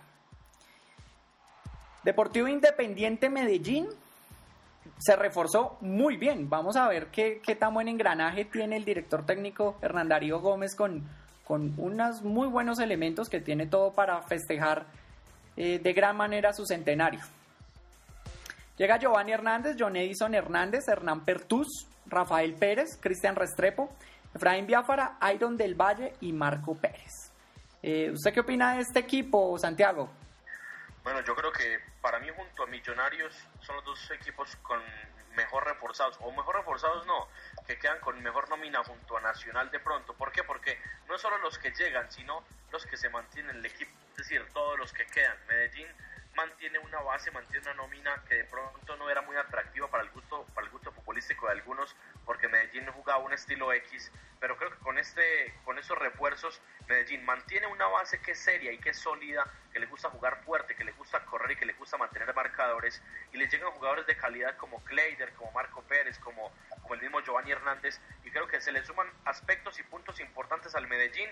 Polillo Gómez es un técnico, es un técnico zorro, es un técnico inteligente que aunque de pronto hay, hay veces no concordemos en algunas, en algunas ideas, en algunas ideologías, es un técnico que se las trae y por eso fue subcampeón del fútbol colombiano el año pasado con una nómina superada nominalmente por un montón de equipos. El equipo se reforzó bien y creo que eso tiene al hincha de Medellín ilusionado para lo que va a ser el centenario. Sin duda, un equipo que en el primer semestre tendrá nómina y dicen que para el segundo semestre tendrá todavía algunos más retoques para terminar el 2013 de la mejor manera. Bien, continuamos con Independiente Santa Fe, que llega Wilder Medina, Humberto Mendoza, John Valencia, Marino García, Manuel Molina, que me parece un gran fichaje, Jefferson Cuero, Fernando Cárdenas y recientemente llegó Carlos Valdés. También me parece un equipo muy, muy importante. Si a eso le sumamos un jugador de la talla de Omar Pérez, em, además tienen un gran arquero como Camilo Vargas, me parece que van a hacer un gran papel en Copa Libertadores. Por Itagüí tenemos a Alejandro Otero, Elvis Mosquera, Junior Murillo, Felipe Alzate, Gerardo Vallejo, Mario Edison Jiménez y Julián Mesa, que es el arquero de la Equidad. Fue el arquero. Recordemos, Robert, que, Alejandro Otero vino, vino a Itagüí, se puso la camiseta, miró y se fue. Se fue para América. América tampoco firmó y en este momento está sin equipo. Ah, sí. A, mí me quedaba la duda de, de, por qué se había devuelto Alejandro Otero y mucha gente dijo, hombre, increíble que Alejandro Otero se haya devuelto, que qué mal hecho de Alejandro Otero, pero a mí me comentaron hoy desde Armenia, alguien que conoce a Alejandro Otero, que cuando llegó a Itagüí, lo primero que le dijo el presidente José Fernando Salazar fue, hombre, usted viene a prueba. Y creo que un arquero que se consolidó en Quindío, que me parece con buenas condiciones y que podía ser titular de Itagüí, que le digan que viene a prueba, a él no le gustó mucho, no le gustó mucho, y por eso fue que se fue a las Águilas Doradas y no firmó con el conjunto de Itagüí. Eso no lo sabía y muy bueno saberlo. Me parece Un buen dato. una grosería para Alejandro Otero. Sí. No me parece mal arquero, la verdad. Eh, creo que es un buen arquero para el medio colombiano y de pronto no para los, entre comillas, grandes. Creo que es una- un arquero interesante que Sí, por lo sí. menos se puede consolidar y puede hacer un buen papel en un equipo de mediana, de, de mediana categoría, entre comillas, vuelvo a repetir. Sí, estoy de acuerdo. Junior, Junior eh, llegó el técnico Alexis García, eh, llegó Gabriel Gómez, el panameño, llega Edwin Cardona, Jonathan Álvarez, Diego Álvarez, Samuel Vanegas y están muy cerca de cerrarlo Stalin Mota.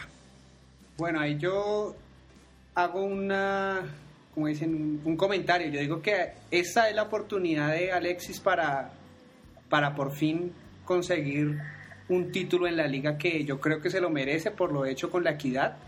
porque Es un gran técnico. que es un gran técnico y creo que merece el título, ganarse un título y pues llegó a un equipo grande. Vamos a ver si, si lo logra y lo puede conseguir este en alguno de estos dos campeonatos. Y también es una gran oportunidad para Edwin Cardona. Edwin Cardona, que es un jugador muy indisciplinado, parece que le llegó la hora a Edwin Cardona de sentar cabeza y demostrar que es un gran jugador porque siempre lo ha sido. Pero desafortunadamente le falta muchísima, pero muchísima madurez. ¿A que sí? Y en Barranquilla. Ah, y con carnavales y todo eso. Yo lo veo difícil. ¿ah? Con ese solecito, unas cervecitas, eh, las costeñitas. Yo la verdad lo veo muy difícil para Cardona. A mí me han tocado, yo no lo voy a decir, pero me han tocado presenciar historias, frases, palabras, comportamientos de Cardona que la verdad es muy difícil que un jugador, no, no, no solo su comportamiento, un jugador con esa educación, un jugador con esa formación triunfe en, el, en un fútbol profesional porque la verdad deja mucho que desear cómo piensa, cómo actúa ese jugador que tiene tantas condiciones técnicas. Bueno, continuamos con la equidad. Llega el matemático Néstor Otero. Llega Norman Cabrera, Cristian Pinzón, Camilo Ayala, Fernando Batiste, Martín Galaín, Iván Corredor y Johnny Inestrosa. Millonarios llega Robinson Zapata, Freddy Montero, Anderson Zapata y Downlin Leudo. Creo que ya firmó con Millonarios o, o está muy cerca. Pero Freddy Montero no faltan que lleguen los ¿no? Eh, Robinson Zapata creo que es el único jugador que está confirmado. Freddy Montero falta que lleguen los papeles de la MLS para que definitivamente sea jugador de FPC. Lo que pasa es que el mercado colombiano actual nos enseñó que hasta que no firmen no es jugador. Exacto. Es- esa, esa es mi frase de batalla. Porque acordémonos lo que pasó con Sherman. No, se han caído jugadores. Con Alejandro Otero, con un montón de Sí. jugadores. Yo recuerdo Nacional, por ejemplo, eh, hace poco Sergio Tálvaro viajó a Medellín, estuvo en la sede nacional y no firmó. Se hizo los Por exámenes. económicos, por exámenes médicos, por un montón de cosas. Hasta que no firme no es jugador Sí, del sí, sí, exacto, totalmente de acuerdo. Eh, Anderson Zapata también falta que firme y Downlin Leudo. eh, esos tres jugadores no. Yo sé que Freddy Montero falta que lleguen los papeles de MLS para que ya sea definitivamente jugador de Millonarios. Los otros dos falta que firmen contrato, pero eso está muy cerca. Les voy a compartir lo que piensa nuestro compañero Carlos Frías sobre las contrataciones de su amado equipo Millonarios. Gracias, Robert. Pues no sé, el tema de, de contrataciones en Millonarios yo lo veo un poco complicado. Se me hace que el único de verdad refuerzo que en este momento llegó fue Montero. El resto me parece que son jugadores demasiado normales y con las mismas características que los que tiene Millonarios, un Rufai Zapata, un Leudo. Si dicen que es porque tienen que llenar dos nóminas, porque en algún momento Millonarios va a tener que jugar Libertadores, Liga y Copa, bueno, al lugar. Pero para ser protagonista y volver a pesar en un bicampeonato, yo no le veo mucha mucho refuerzo al tema, la verdad. No sé el tema de un muchacho como Zapata un muchacho como Leuro, Leudo, el de la equidad. Pero creo, creo que las contrataciones no nos da para pensar ni para soñar e ilusionarnos mucho ni con la Libertadores y la verdad no creo que tampoco con la Estrella 15. creo que para las las taquillas, el mercadeo, la venta de camisetas, la venta de abonos de este año, los patrocinios, se pudo haber hecho un equipo mucho mejor. Un refuerzo que mencionaron y que sí es un refuerzo y que son como los que se merecen millonarios sería por ejemplo un Justo Villar, arquero de la selección paraguaya y hoy en día estudia en Estudiantes de La Plata, pero Millonarios adolece de un buen lateral izquierdo, de un buen, bueno, no un buen, un otro volante de recuperación, otro delantero. No sé, no sé, veo muy cojo a, a Millonarios en, en cuanto a contrataciones. Y por ejemplo, pues para, aunque sea irónico, señor Robert, un delantero que Millonarios yo creo que sí serviría sería Fernando Uribe ese muchacho tiene, tiene lo suyo y es cosa de continuidad, no por poco o por nada, fue campeón con el Once Caldas y jugó en Italia, ¿no? No sé qué piensan ustedes. Bien, Once Caldas. Once Caldas eh, llega Santiago Escobar, llega José Fernando Cuadrado, Gilberto El Alcatraz García, llega Carlos Giraldo, Omar Andrés Rodríguez, Eduard Jiménez, Camilo Ceballos, César Arias, Sergio Barranca Herrera, Sebastián Puerta y Jorge Daniel Núñez. Como siempre, Santiago Escobar pidiendo bastantes, bastantes jugadores. Vamos a ver si esta vez también o, logra engranar toda esta cantidad de jugadores que le llegan. Medio pasto se fue para el Caldas. Medio pasto se fue para el Caldas, sí señor.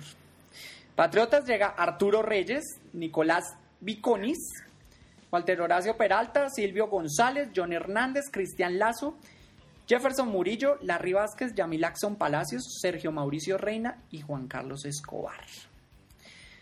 Atlético Nacional. Atlético Nacional llega Sherman Cárdenas, que es un jugador definitivamente muy, muy resistido por la hinchada verdolaga.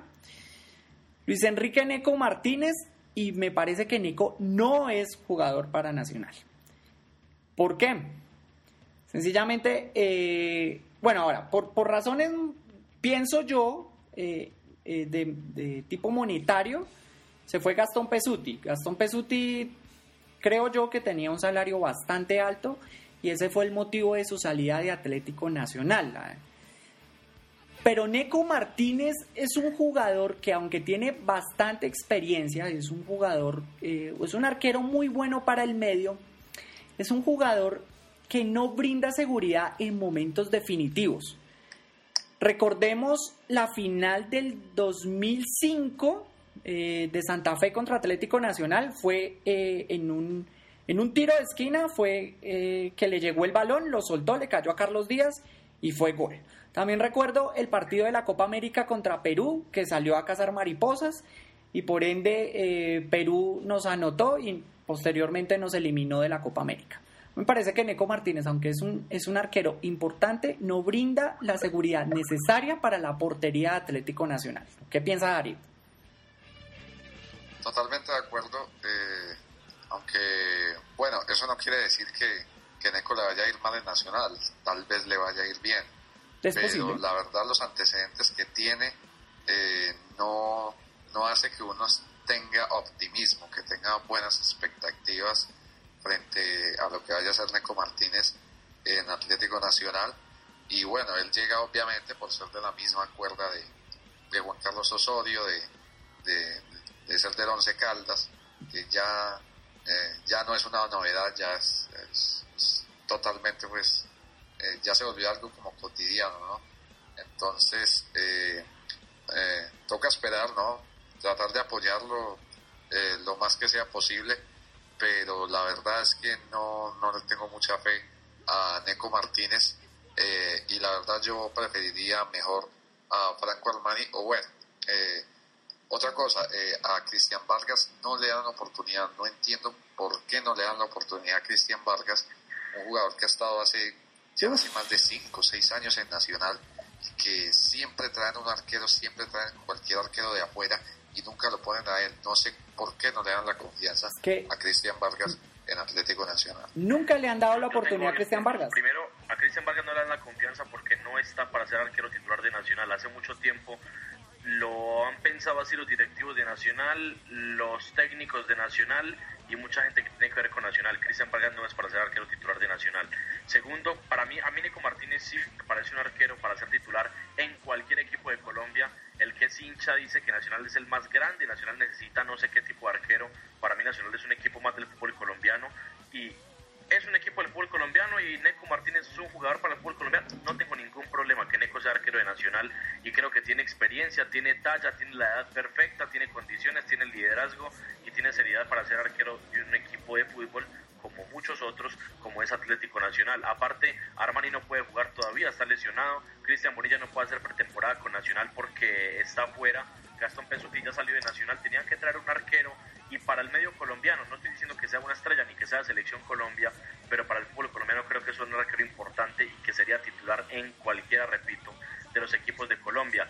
Aparte, eh, ¿qué, más temas tocaban? El tema de Sherman Cárdenas no es un jugador de mi agrado, no es un jugador que me guste en lo personal, pero no es un mal jugador, sabe jugar fútbol, le sabe pegar al balón, es inteligente, alguna vez prometió, vamos a ver, yo creo que no va a ser titular en Nacional, pero en algún momento le daría una mano como se la dio el Junior de Barranquilla. Habrá que esperar, todo el mundo dice que, hombre, que es muy trillada la famosa frase y que es mala la famosa frase de déjenlos llegar, pero creo que es la única frase para decir en este momento, porque hasta que no vea uno jugar al, al jugador de fútbol con un equipo y con sus compañeros, yo personalmente no podría dar ninguna opinión de cómo jugará en Atlético Nacional.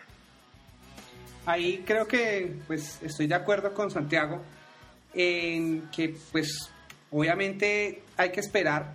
También, digamos, de mi agrado tampoco no es, pues la verdad no es Neco, eh, no es Sherman, pero pues yo digo, en, en, ahorita en semestres pasados hemos traído las, o sea, Nacional ha traído las supuestas figuras y tampoco han hecho nada.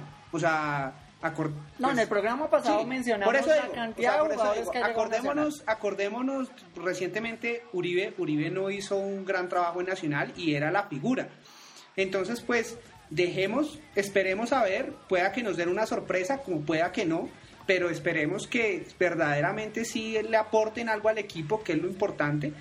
Eh, Sherman, Neco, eh, Santiago pues tiene algo cierto y es que pues sí, Neco es un jugador para, para el fútbol profesional colombiano, es cierto, no, no estamos diciendo que sea para selección ni que lo vayamos a exportar, pero sí es un jugador para, para, para fútbol colombiano, que tiene sus errores, como lo hablábamos ahorita, todo arquero tiene sus errores y se los va consolidando poco a poco. Pero, pero sí, esperar, yo digo que es esperar porque no podemos decir que este jugador va a jugar bien o mal, por un referente o un gusto personal que uno tenga hacia, hacia el jugador. Ahora, voy a cerrar mi comentario. Aparte de, estos dos jugadores anteriormente nombrados, llega Diego Arias. Pero quiero cerrar mi comentario eh, con Nacional eh, sobre lo siguiente. Se ha especulado mucho sobre el tema Alonso Lizarazo eh, y su relación con el empresario Alex Ríos. Alex Ríos, que es empresario de jugadores como Alexis Enríquez, como el Quincalle, Edgar Zapata, Dani Aguilar, Farid Díaz, Luis Fernando Mosquera. También es empresario de Sherman Cárdenas y Magnelli Torres, adicionalmente a Wilder Guisao. Entonces, todo este tipo de, nombres y, mucho se ha hablado sobre eh, el manejo que le ha dado Alonso Lizarazo al tema directivo en Atlético Nacional y que se ha opuesto a la llegada de un jugador muy importante como Juan Pablo Ángel. Eh, Juan Pablo Ángel es un jugador que ya está muy veterano, tiene 37 años, pero me parece que Juan Pablo Ángel es un jugador con la suficiente experiencia y el suficiente liderazgo y es un, eh, eh, es, un jugador representativo del Club Atlético Nacional que le puede dar una, esa mano esa mano que le puede dar un empuje, un empuje de éxito al club y me parecería muy buena la llegada de este jugador al club. Ahora, hay temas que nosotros desconocemos como el tema de costos y salarios, pero me parecería muy grave de, un empresario eh, que, ponga sus intereses eh, en contra de, un club que necesita a un jugador tan importante como, como Juan Pablo Ángel. Ahora bien, eh, de Alonso Lizarazo se dicen muchas cosas, no me consta nada, pero dicen que es un eh, directivo bastante conflictivo, eh, es un empresario que vino del Atlético Bucaramanga, también estuvo en Junior de Barranquilla y es ahora asesor deportivo del Atlético Nacional, también está creo que como manager de la Alianza Petrolera. Y se dice que, que por él, por decisiones, por opiniones de él, no dejó subir a jugadores de Alianza Petrolera como Juan Pablo Nieto, como Carrascal, em, como Cristian Palomeque. Entonces se ha formado... Rangel. No, pero Rangel, por Dios, Rangel no puede jugar Atlético Nacional. Entonces se ha formado toda una polémica con este señor que, que me gustaría a ustedes qué opinan al respecto. Ahora bien, perdón, cierro con esto. Hace poco, hace horas, se dio lo del tema de la fallida eh, pretemporada de los partidos amistosos en Costa Rica y mi opinión concreto al, al respecto es un error, un grosso error administrativo de Atlético Nacional si no tenían todos los papeles en regla, ni siquiera tuvieron que haber llegado a Bogotá. Cuando, cuando en una empresa se va a hacer un viaje de envergadura que amerite trámites, se debe llegar al aeropuerto con todo listo, no llegar a improvisar, a hacer vueltas acá en Bogotá, a ver si llega el empresario, si toca hacer esto, si toca hacer lo otro. No. Cuando se toma el plantel y dice, nos vamos para Costa Rica porque todo está arreglado. Si hay un tema que no se ha finiquitado, ni siquiera debieron haber llegado al José María Córdoba. Les doy la palabra. Sí, es que debieron, o sea, sencillo, investigar qué se requería para ir a jugar. No, a investigar y dejar todo concreto. Los papeles están en regla, viajamos al Dorado, partimos a Costa Rica. Punto. ¿Ustedes qué opinan? A ver, el tema dirigencial de Nacional para mí es muy crítico, demasiado crítico. Cada día uno se sorprende más de, las incompetencias que uno ve a tema dirigencial. Por ejemplo, el caso de Andrés Rentería que se fue al Santos Laguna de México. Eh, Andrés Rentería se, se, fue para México e iba a firmar con el Santos Laguna sin previa autorización con Atlético Nacional, eh, que era el propietario de los derechos deportivos de, Andrés Rentería. Eh, afortunadamente Nacional llegó a tiempo y logró cobrar su millón, millón y medio de dólares que era lo que valía el pase de Andrés Rentería. Ahora resulta que con un convenio de proyectos deportivos. Hombre, casi se roban a Andrés Rentería eh, literalmente y ahora firman un convenio de, de, proyectos deportivos que lo único que sirve es para que el Santos Laguna vea eh, los, los diamantes en brutos que hay en Nacional, porque yo no creo que ningún jugador de Santos Laguna vaya a venir aquí. Eh, y que sea crack. La verdad es que yo no creo. Es más como, como un convenio para que Nacional sea como una especie de cantera con el Santos Laguna. Y eh, también pues eh, muchas incoherencias por parte del presidente de la Cuesta y del gerente deportivo Marulanda sobre los refuerzos, que si no se reunía, que si no llegaban a un acuerdo con Luis Carlos Ruiz, quedaba descartado y seguían con él a la semana siguiente. Y con él, Marulanda había dicho que nunca se había tocado el tema de Juan Pablo Ángel. En cambio, de la Costa eh, dijo que sí, pero que el tema era difícil. Se ven muchas incoherencias dentro de la organización de Atlético Nacional. Entonces, yo creo que el manejo dirigencial del equipo, eh, la verdad, yo nunca había visto tanta intermitencia eh, tan mal manejado como ahora y a principios de año, pues que en este 2013 que la verdad lo dejan a uno eh, con muy malas expectativas eh, para todos y para toda la hinchada verdolaga. Santiago. a mí me queda una situación para mí difícil e incómoda porque yo, yo entiendo que el hincha eh, puede dar el concepto que quiera, el concepto que quiera, si yo considere que esté completamente equivocado o no, pero el hincha puede el concepto que quiera sobre su equipo, sobre los dirigentes, sobre los jugadores, sobre el técnico, sobre cualquiera, pero hay temas que creo que, creo yo, por lo menos desde mi labor, desde mi profesión, que merecen un poquito más de investigación, ir un poquito más allá, no solo quedarse con una, con una fuente, con, con, no solo quedarse con un concepto, sino tener un, poco, no sé, de pronto escucharlo de los dos lados, hasta del lado del que uno dice que podría ser el culpable. Por eso yo no sé, no, no, no tengo, no tengo mucho, mucho conocimiento, por ejemplo, del tema del señor, del señor Lizarazo, porque sé quién es, porque sé que ha hecho cosas, pero bueno, hay, hay partes en que el hincha de Puerto no lo entiende. Yo lo entiendo de otra forma, podría ser, pero a mí me queda la verdad complicado meter un, un, concepto claro en ese tema y más si no tengo todos los argumentos para hacerlo, porque si yo lo hago, eh, debería tener algún argumento claro, alguna prueba para hacerlo, ¿no? Como el hincha que de pronto lo puede decir más abiertamente sin ningún problema. Aparte, creo yo, eh, en mi, en mi concepto y en mi gusto, sí se han cometido errores en Atlético Nacional, errores porque desde lo, desde lo deportivo no han conseguido algunos resultados, desde lo económico tampoco, la situación económica nacional no es la mejor en este momento, por lo menos no es la mejor respecto a otros momentos en Nacional, y creo que desde ahí, desde ahí surgen los errores, habría, habría que mirar es por qué surgen los errores, qué se hubiera hecho, y creo que cada, cada situación en Nacional tiene un análisis completamente distinto. Yo entiendo al hincha y sé que obviamente está, está dolido por lo que pasa y preocupado con Nacional, pero también tengo algo muy claro, que todo eso lo arreglan los resultados. Si el equipo de Juan Carlos Osorio gana cinco partidos seguidos, se encumbra en la punta, pelea Copa Postobón, arma un buen equipo para Copa Sudamericana, creo que se olvida todo eso y dejamos de hablar de tanto directivo, dejamos de hablar de tanto, de, de tanto formador de inferiores. De, creo que el hincha se preocupa y debería preocuparse como siempre ha sido, creo yo, por lo que pasa en lo deportivo en cuanto a resultados y en cuanto a fútbol. Si un equipo juega bien y consigue resultados, lo otro, el manejo dirigencial, por lo menos de mi parte, se lo dejo a, los que deben a, a, los que deben hacerlo, que son los directivos, a los empresarios.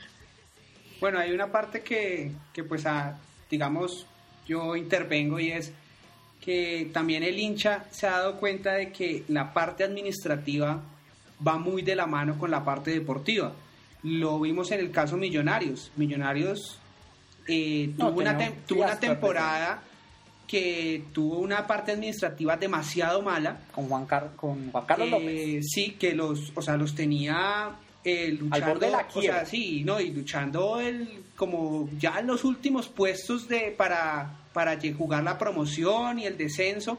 O sea, casi siempre se salvaba en las últimas fechas y lograba rescatarse pero entonces creo que también el hincha ha visto esa preocupación reflejada en que obviamente no se quiere que Nacional llegue a ese punto, de que una mala dirección, una mala administración vaya a generar que el equipo termine jugando, o sea, perdiendo la categoría como le pasó al América, aunque bueno, lo del América es un caso aparte por, por lo que estuvo en lista Clinton y esto, pero no llegando a perder la categoría o no llegando a luchar puestos de la B sino que esté siempre en lo más alto, porque pues no podemos ser ajenos a que Nacional es un equipo grande que ha acostumbrado al hincha a que gana títulos, a que en, estas último, en este último tiempo ha estado en el punto alto, entonces verlo en, ese, en esa forma, ver que los jugadores no están rindiendo, que la administración está haciendo cosas que para, para uno no deben ser, es, es preocupante. Es... Pero yo creo que, pero yo creo que todo se exagera y en Nacional es completamente exagerada cada cosa, porque Nacional en este momento, yo sé que no es campeón, yo sé que no está en su mejor momento y de pronto el hincha que es completamente exigente, 100% exigente con su equipo, no lo ve de la mejor forma, pero Nacional acaba de salir campeón de Superliga, inventado o no, dos partidos o no, la ganó acaba de ser campeón de Copa Postobón, que es un torneo de 36 equipos que es difícil y que es largo, sobre todo porque se debe mantener una continuidad no, todo un, un año. Y acaba de, de, de, estar peleando para entrar a una final, estuvo un minuto y, y estaba clasificado a Copa Suramericana. Yo creo que el ambiente no es tan malo, no es tan difícil como muchos los, lo quieren hacer ver. Y si dejamos de hablar un poco de tanta cosa por debajo que tampoco conocemos, porque uno recibe alguna versión, pero creo que esa no es la realidad. Hay que, hay que hacer una investigación que ni ellos mismos saben qué pasa, porque tanta gente mete la mano y tanta gente decide en Nacional que es complicado, que creo que deberíamos hablar un poquito más del fútbol y un poquito más que de lo que nos gusta, que es el balón. Bueno, Darío, algo por. ¿Algo Darío, por... sí, ¿algo por decir? Darío. Repite lo último que no, no escuché. ¿Algo por, por decir? ¿Todo no, dicho con eh, Nacional? No, eh, yo creo que eh, la verdad yo nunca había eh, tenido, como hincha de Nacional, nunca había tenido unas expectativas tan, tan negativas como a principios de año como la de este. Ojalá, ojalá que ojalá que todo se revierta, todos esos malos comentarios, esa energía negativa que hemos tenido muchos hinchas, porque pues, no es solo de parte mía, es de mucha, eh, un sector mayoritario de la hinchada, y que bueno, y a pesar de que tampoco estoy a favor del técnico, eh, sea capaz de, de contradecirme, ¿no? De, callarme la boca a través de, partidos que no solo se ganen, que se jueguen bien, que, que tenga un fútbol que convenza, que sea contundente y esperemos que Nacional logre eh, cumplir y sea protagonista de la Liga Postón y por supuesto llegue a, instancias finales de la Copa Sudamericana, que pueda demostrar que es un equipo de respeto, que es un equipo eh, que no nunca perdió su grandeza, aunque la ha perdido pues en los últimos años, pero que eh, siempre ha sido capaz de tratar de recuperarlo. Esperemos entonces que con Juan Carlos Osorio se mejoren las cosas, se tenga mejor eh, opinión, mejor imagen y eso es lo que todo espera la hinchada verdolaga. Eh, para terminar, yo, yo quiero enviarle un gran saludo a la cuenta de Nacional Espación y a su director Arlen Pavón por el, el magnífico cubrimiento que tuvieron en, la rueda de prensa de la presentación de los, de los nuevos jugadores de Atlético Nacional. Eh, me parece que el trabajo que hace Nacional Espacio es increíble, importante, eh, y es un trabajo que no ha hecho la Dirección de Comunicaciones de Atlético Nacional, que no se ha tomado la molestia de hacer Ramón Pinilla. Y de verdad, muchísimas felicitaciones a Arlen Pavón eh, cada vez lo está haciendo mejor y cada vez acerca esa cuenta, una cuenta ajena al club, ha acercado a la hinchada Atlético Nacional con el club. Bueno, eh, terminamos. Muchísimas gracias Santiago por venir. Eh, esta es su casa y esperamos tenerlo en, en, este y en muchísimos otros programas. No, al contrario, muchas gracias por, pues, por la invitación, por la oportunidad y a mí me gusta hablar de fútbol, obviamente dar conceptos y, ojalá, ojalá me inviten para otra oportunidad para compartir hablando de fútbol con todos. Darío, muchas gracias. Usted es absolutamente de la casa y de esta mesa. Saludos a la gente de Fútbol al Revés. No, muchas gracias eh, a ti, Robert, y a, los compañeros, a Guillermo, a Santiago. Eh, la verdad, eh, estoy muy agradecido y que, que, nos den un espacio de como para un espacio para poder expresar nuestros pensamientos y también como para desahogar si uno está en malos momentos y, esperar eh, que aporte bastante en este año 2013 que se nos viene, que es un año que promete mucho y esperemos que, que todo salga muy bien de la mejor manera. Guillermo. Eh, bueno, no, también muchas gracias a, a Darío, a Santiago, a usted Robert, acá como siempre compartiendo información de fútbol, conocimientos, eh, opiniones personales, eh, debatiendo un poco de, esta pasión que es el fútbol y de una forma sana y para obviamente eh, la gente que nos escuche y que, y que quiera tener un poco más de conocimiento de, de estos temas futboleros a nivel colombiano y mundial. Ah, y antes de que se me olvide, eh, una vergüenza total lo, del tema de, de, la pretemporada en Costa Rica de Atlético Nacional, de que al final por problemas migratorios no se pudiera viajar al país tico a hacer la pretemporada. Eh, la, otra muestra más de, la pésima gestión dirigencial que tiene Atlético Nacional, ya no solo en refuerzos, ya no solo ahora en ese dichoso convenio que les comentaba con el Santos Laguna, sino que ahora ni siquiera se puede planear bien una pretemporada en un país extranjero que, que no, no, se resuelvan pues los problemas, no, no se resuelvan los trámites de gestión eh, para ir a un país extranjero. La verdad es, una incompetencia total la que se ve por parte de, Atlético Nacional en la parte dirigencial y la verdad ya está haciendo méritos Manolanda para que se vuelva a ir otra vez por la puerta de atrás de Nacional y ahora de la cuesta que también parece que va por el mismo mal camino que venía Marulanda cuando fue el último presidente del equipo verdolaga. Oiga Darío, y hablando de eso, ya, ya estamos cerrando el programa, pero, pero creo que no le pregunté. ¿Usted sabe algo del tema de, de Lizarazo con Alex Ríos? Pues a ver, yo he escuchado mucho de que eh, el tal Alex Ríos es un empresario pues que, que maneja varios jugadores, que hay algunos jugadores de Nacional que, que son representados por él, como Enríquez, como eh, Torres, como el Quicalle, y, y, jugadores que pasaron por Nacional como Dani Aguilar, como Edgar Zapata, eh, Arrechea, un pésimo delantero. Y, y ese Alex Ríos eh, es muy amigo de, este tal Lizarazo que dicen, dicen que fue presidente del Bucaramanga cuando lo mandó a la B y que obviamente pues eh, tiene una relación muy estrecha con Sherman Cárdenas, que por eso es que Sherman Cárdenas llega a Atlético Nacional y que eh, este Lizarazo, que es el asesor deportivo de la Junta Directiva Nacional, es de la misma cuerda santanderiana de, de Ardila Lorne, ¿no? Sobre todo de, del presidente de Prostobot, del Antonio José Ardila. Entonces, y, y ha sido pues supuestamente el que ha impedido el ascenso de los jugadores juveniles de Petrolera y de la llegada de Juan Pablo Ángel y además fue el que propició la salida de Pesuti la verdad eh, es una imagen que deja mucho que decir y que parece ser eh, un, un, asesor deportivo que pareciera que buscara el mal antes que el bien de Atlético Nacional.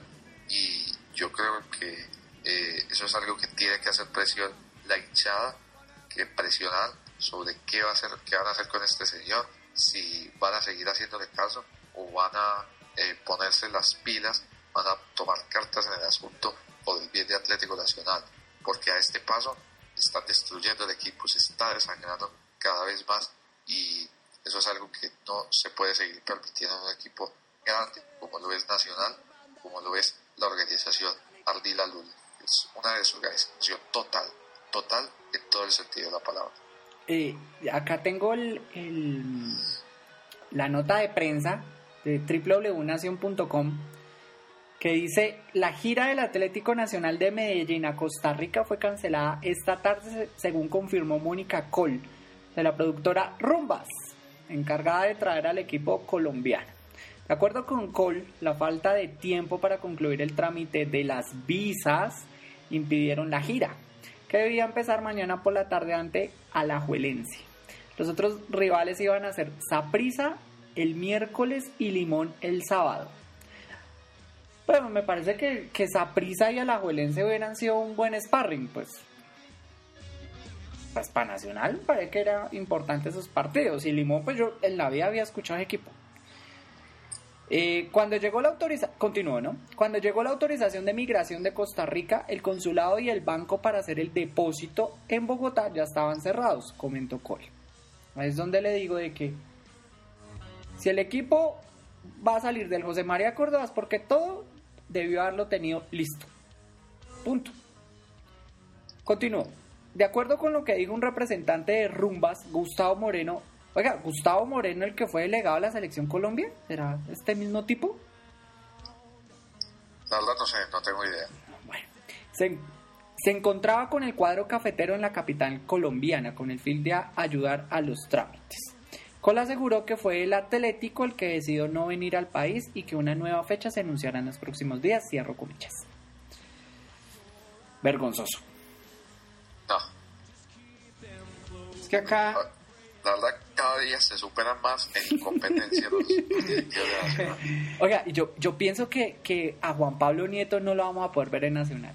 No, es que acá se está viendo el, o sea, el mal manejo que se está dando administrativamente le, digamos acá, eh, llevándonos al, a la parte de, del fogueo que iba a tener Nacional ante la pretemporada, lejos de saber si eran unos buenos, malos, medianos equipos, era el simple hecho de que se iba a tener juego, se iba a hacer un, o sea, se les iba a dar una verdadera pretemporada al equipo para que se conociera, para hacer, como dicen, algo de fútbol pero hacer tremendo, o sea, tremenda expectativa de que iban a jugar en Costa Rica, de que ya tenían todo listo, gastar plata en venir a Bogotá, eh, al Dorado, y en el Dorado decir No vamos. no vamos porque no está todo listo.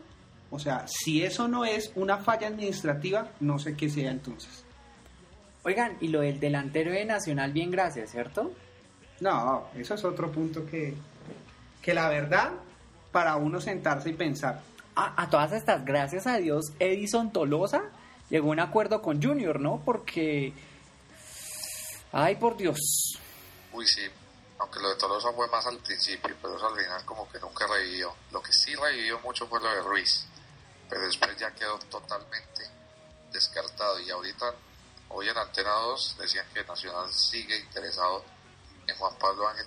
Eh, otra contradicción más, decía Marulanda, nunca preguntamos por Ángel, nunca estuvimos interesados. Y eh, No, el, el que lo dijo fue el profe Pompilio. Ah, sí, el profe Pompili. Y ahora resulta que sí. Ahora resulta que sí. Y bueno, pero bueno, y, y verdaderamente, ¿por quién estarán interesados? Porque hasta No. donde yo también había escuchado, habían dicho, estamos vamos a traer un delantero extranjero. Y yo no he escuchado el primer nombre tampoco.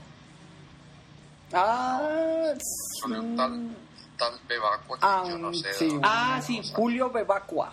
Que no sé... No, yo nunca lo había escuchado en mi vida. Tampoco, pero que creo que está jugando en Ecuador, sí. Ah, a. Nacional, a Nacional puede llegar otro mm, Marcos Mondaini. Uy, no. No, No, no. A, a todas estas, Darío, hablando de, de- de jugadores de, de Nacional, eh, yo nunca le, le pregunté por qué le parecía a Edgar Zapata. pues a ver, Edgar Zapata era un defensa eh, en buen nivel era buen defensa, pero era muy, muy irregular. La verdad era un defensa demasiado irregular. Un partido era Andrés Escobar y, y al otro partido no llegaba ni Enríquez. Eh, era un jugador bastante intermitente, ¿no? De mucho sub y baja. Nunca era un jugador intermedio que tuviera un promedio pico, sino que siempre se iba en los extremos. Jugaba muy bien o jugaba muy mal. Y yo creo que eso fue, eso fue lo que hizo para que se fuera de Nacional, por ser un defensa bastante intermitente. Y yo creo que se fue bien ido, ¿no? Pues Edgar Zapata, la verdad, no, no me pareció un defensa de gran calidad que, que mereciera la pena eh, que tuviera la continuidad nacional. ¿Y, Dani- y Dani Aguilar?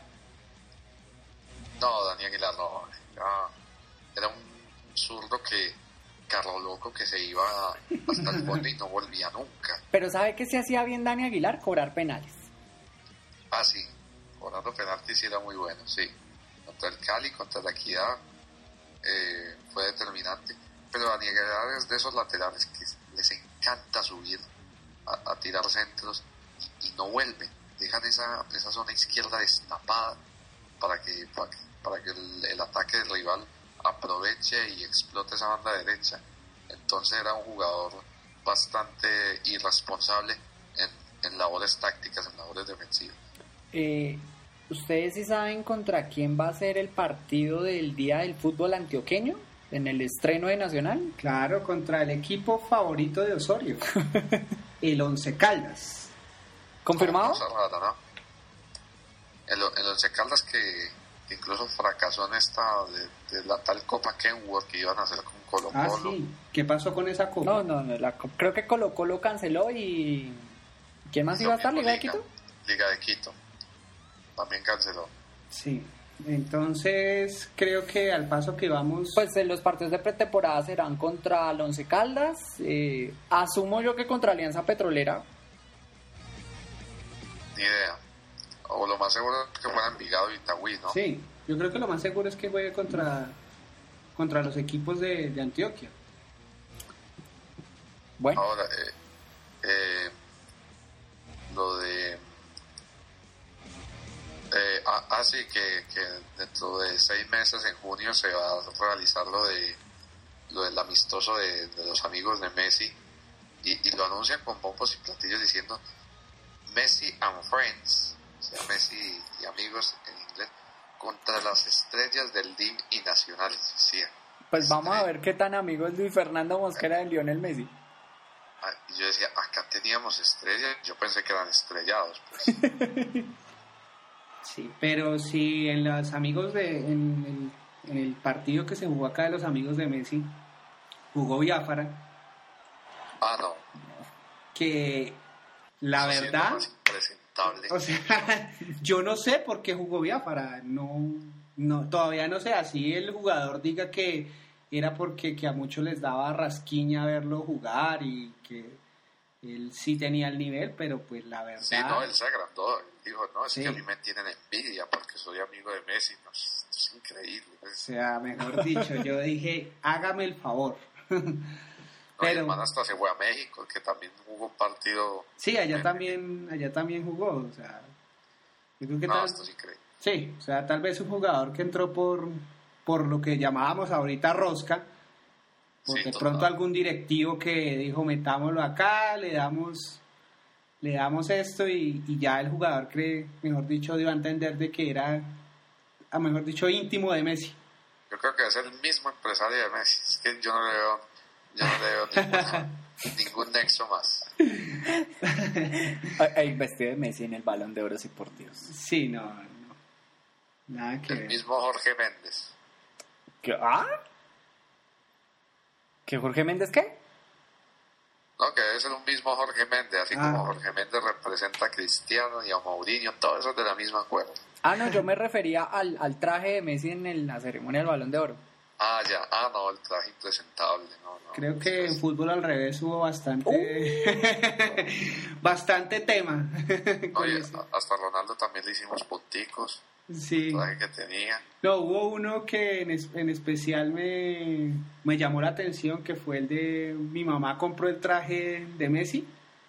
Uy, Ah, la, sí. la verdad, ese fue para, mejor dicho, me hizo reír bastante. Pero bueno, Bueno, muchachos, ¿todo dicho? Yo creo que sí. Ahora sí podemos cerrar. Sí, Ah, bueno. Eh, iba en que le iba a mandar un caluroso saludo al señor Frías, que espero que llegue muy bien a la ciudad de Santiago de Chile, nuestro nuevo corresponsal en, en Chile. Y a ustedes muchísimas gracias por la atención. Esperamos que estén con nosotros en el próximo programa de Visión de Juego. Muchísimas gracias y hasta una próxima oportunidad.